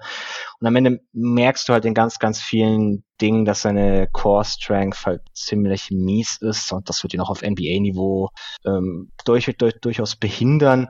Die mhm. Ergebnisse mhm. am College waren jetzt halt wirklich absolut grottig, also irgendwie unter 45 Prozent True Shooting und wenn man das Pre-College Tape nicht hätte, würde man sagen, der ist überhaupt nicht draftbar. Mhm. Ähm, aber er hat, du siehst halt, also gerade vor dem College hast du halt auch schon gesehen, er hat Stärken. Er durfte jetzt in, ähm, in Kentucky nicht so viel am Ball machen, wie man es eigentlich gerne von ihm gesehen hätte. Deswegen habe ich ihn noch ein bisschen höher als das, was wir jetzt haben, gerade weil ich halt, wie gesagt, so die, die späte erste Runde nicht so sonderlich mag. Da wettet man halt dann vielleicht doch ganz gerne nochmal auf so ein, so ein kleines bisschen Upside, dass ich ihn jetzt irgendwann 29 oder so auf meinem Board noch drauf habe. Aber mhm. ich kann auch durchaus verstehen, wenn man halt sagt, okay, ich habe jetzt diese College-Saison von ihm gesehen und das sieht aus, das ist kein NBA-Spieler ist. Mhm. Ja, er hat auch 30 Minuten gesehen pro Spiel in Kentucky. Äh, da nicht mal 12 Punkte pro Spiel aufgelegt, knapp 5 Rebounds, 1,6 Assists, 1,3 Steals. Keine tollen Quoten, unter 40 Prozent seiner Zweier, 30 Prozent seiner Dreier. Und äh, Freiwurfquote sieht noch ganz okay aus mit 79 Prozent, aber ja, war schrecklich. Ineffizient. Letzter Spieler für heute, Corey Kispert von äh, Gonzaga, Senior, also auch älteres Semester, auch in den 90er noch geboren, als einziger Spieler neben eben äh, Duarte. Ähm, März 99 ist Kispert geboren, also schon 22 und er wird trotzdem sehr, sehr hoch gemockt. Er ist 6'7 groß, äh, eine leicht negative Wingspan, also in Schuhen ist er ein bisschen über 6'7 groß, die Wingspan ist nur 6'7, 220 Pfund ist äh, ganz ordentliches Gewicht für einen Wing. Äh, ähm, bei ESPN an 13 gemockt, bei Vicini an 15 gerankt, bei O'Connor an 17 und bei Hollinger an 12. Also alle so Late Lottery, mittlere erste Runde und trotzdem hast du ihn jetzt als allerletzten Wing und auch hinter eben Kollegen wie Brandon Boston ja. gerankt. Äh, und ich habe auch gesehen, dass das jetzt in der deutschen Draft-Twitter-Bubble keine Seltenheit ist. Ja. Also hier auch wieder eine relativ große Diskrepanz, diesmal nicht nach oben, sondern nach unten. Woran liegt das? Äh, es liegt halt zum einen daran, dass ich diesen, diesen puren Shooter-Type, also Kispert gilt halt bei vielen als der beste Shooter der Klasse, auch wenn er das meiner Meinung nach nicht ist. Aber das ist nicht der, nicht der Typus Spieler, den ich für so wertvoll halte. Äh, er ist halt auch da, man macht sich das ein bisschen einfach, wenn man sagt, er ist ein versatiler Shooter, weil er, weil er halt viel in Transition irgendwie aus der Transition Movement tatsächlich geworfen und sehr, sehr gut getroffen hat. Er hat einen schnellen Release, aber es gibt halt auch Movement Patterns, aus denen er nicht so toll ist. Also irgendwie aus Handoffs oder so sieht der Wurf dann schon nicht mehr ganz so toll aus, obwohl er ihn eigentlich auch losbekommen müsste. Ähm, und das andere Ding ist halt die Frage, was macht er eigentlich, wenn man ihn irgendwie von der Linie rennt? Also wenn du wirklich aggressive Closeouts gegen ihn rennst, was passiert dann? Und ich fand's da eher ziemlich schlecht, was ich dann von ihm gesehen habe. Also das Handle ist eher loose, ich sehe ihn nicht irgendwie zum Korb driven. Das Decision Making ist sehr wechselhaft. Er hat manchmal sehr, sehr gute Reads, andere absolut grausam. Und man muss halt sagen, dass er sehr, sehr viel von diesem Gonzaga-Umfeld profitiert hat, wo er halt viele gute Looks bekommt, wo sehr, sehr viele Plays auch für ihn als Shooter gelaufen werden. Ähm, ich bin jetzt defensiv auch nicht der allergrößte Fan von ihm. Er liest das Spiel defensiv Offball ein bisschen langsam, ähm, hat nicht die Athletik, um irgendwie zu recovern. Er ist, er ist körperlich relativ stark, das könnte ihm helfen in der NBA. Ähm, ja, also ich glaube, da müsste man jetzt fast, fast eine längere Analyse machen, warum ich diesen äh, warum ich ihn einfach in dem Typus, den er ist, nicht für perfekt halte und ich diesen Typus halt dazu einfach auch nicht sonderlich mag und dann aus der Kombi kommt dann irgendwie vereinfacht gesagt sein doch eher niedriges Ranking. Ja, interessant, weil so auf den ersten Blick könnte man denken, ah, der geht vielleicht so in die Joe Harris Richtung oder so mhm. und der hat, äh, ich meine, was hat er bekommen von den Netz? 80 Millionen oder ja. so und war halt Starter. Also Joe Harris ist halt der, der Top-End-Outcome, also sowohl ja. das Shooting als auch was alles andere betrifft. Deswegen, das ist auch so ein Ding bei diesen Shootern, da sagt man immer leicht, ja, wenn er dann halt Joe Harris ist oder wenn oder er Kyle dann halt Korver Davis, oder Duncan Robinson oder so. Ja. ja. genau, oder wenn er dann halt Davis Bertans ist und so, oh ja, Gott. schön, wenn du bei, bei Brandon Boston sagst, ja, wenn er Brandon Ingram ist. Ja, toll. Ja. ist halt dieses, ist halt das obere Hand-Outcome, wo man bei den Shootern recht, recht schnell dazu tendiert, einfach das, das Top-Outcome zu nehmen. Ja, und ich finde es interessant, was du gerade gesagt hast, ähm, dass er halt jetzt aus Handoffs oder sowas dann mhm. nicht so gut in seinen Wurf reinkommt und das schränkt den Wert dann halt schon ein, weil das ist halt das, was mhm. Elite-NBA-Shooter halt auch tun. Und er hat auch gar nicht so super viel Dreier genommen als bei Gonzaga. Also vom Volumen her, über die vier Saisons halt unter 10 auf 100 Possessions. Also das ist ein gutes Volumen, aber jetzt halt nicht wie hm. äh, Highland oder sowas. Der, Hatte, ich glaube, der war bei 14 Dreiern auf 100 Possessions oder sowas. Hatte halt bei Gonzaga relativ lange sehr, sehr viele gute Mitspieler, die halt auch viele Würfe nehmen. Was hm, auf der einen Seite bewirkt, dass er viel Raum hat, deswegen seine, sehen zum Teil seine Quoten so gut aus, was aber auf der anderen Seite halt be bewirkt, dass er einfach weniger Würfe nehmen muss, hm. soll. Okay, okay. Ja, man muss halt immer aufpassen, wenn man sich jetzt seine Production anschaut. College Seniors, die sind halt ja. so viel weiter, das hat Torben ja auch nochmal gesagt gehabt, als jetzt irgendwelche 18-Jährigen. Mhm. Ähm, das sollte man halt nicht überbewerten. Das kann ich äh, nachvollziehen. Dann, ähm, wenn er defensiv noch angreifbar ist und dann halt nicht auf dem Level Shooter ist, wie jetzt halt ein Duncan Robinson, Joe Harris und Konsorten, dann äh, ist halt wahrscheinlich irgendwie ein Backup und dann sollte man dafür wahrscheinlich auch kein Lottery-Pick verwenden. Ja, es, kann ich schon ist halt der, die, die, die Sorte Typus, die du meiner Meinung nach irgendwo in der G-League äh, undrafted findest. Oder es gibt auch in der zweiten Runde irgendwie diesen Spiel, also Joe Weiskamp oder so. Mhm. Du findest diesen Typus heutzutage. Ja, also hat er jetzt auch wahrscheinlich ein bisschen viel Hype bekommen, weil Gonzaga halt ins Finale gekommen ist und das es da verloren hat. Das gehört sicherlich auch dazu. Mhm. Gut, dann äh, würde ich sagen, war das auch eine ausreichende Erklärung und Vorstellung auch von Corey Kispert. Und dann wären wir durch mit unseren 14 Wings heute. Der Pod ist natürlich entsprechend auch ordentlich lang geworden. Aufnahme ist jetzt fast zwei Stunden. Der Pod im Endeffekt wahrscheinlich so gut anderthalb Stunden lang werden. Ich werde es aber nicht mehr schaffen, den rauszuhauen, bevor ich hier gleich in den äh, Five-Stream reingehe. Das heißt, der kommt dann erst relativ spät. Äh, ich muss den noch abmischen, ein bisschen schneiden. Und dann kommt der spät am Donnerstagabend. Aber ich hoffe, das ist in Ordnung, denn die letzte letzte Folge, die kam ja auch erst spät Mittwoch Nacht und für die Spotify-User sogar erst am Donnerstagmorgen. Morgen Abend kommt dann die Mockdraft mit David, beziehungsweise der erste Teil, denn bei 30 Picks, da wird es wahrscheinlich auch ein längeres Ding.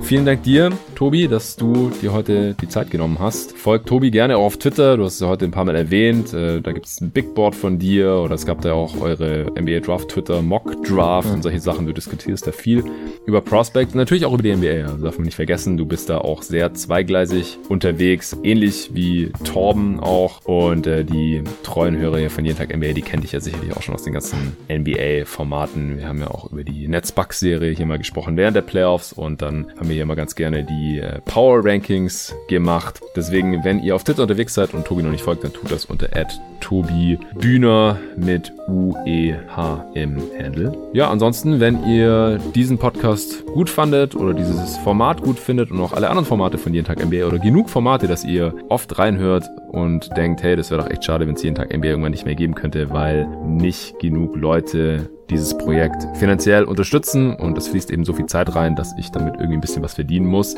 weil sonst kann ich es einfach nicht machen dauerhaft. Ich denke, das ist irgendwie einleuchtend. Dann schaut mal vorbei auf jedentagmba.de oder steadyhq.com slash jedentagmba und guckt doch mal, ob ihr nicht vielleicht da so eine Supporter-Mitgliedschaft abschließen wollt. Würde mich sehr, sehr freuen und dann könnt ihr auch einen Shoutout bekommen im Podcast. Vielen Dank dafür und wir hören uns hier wieder morgen.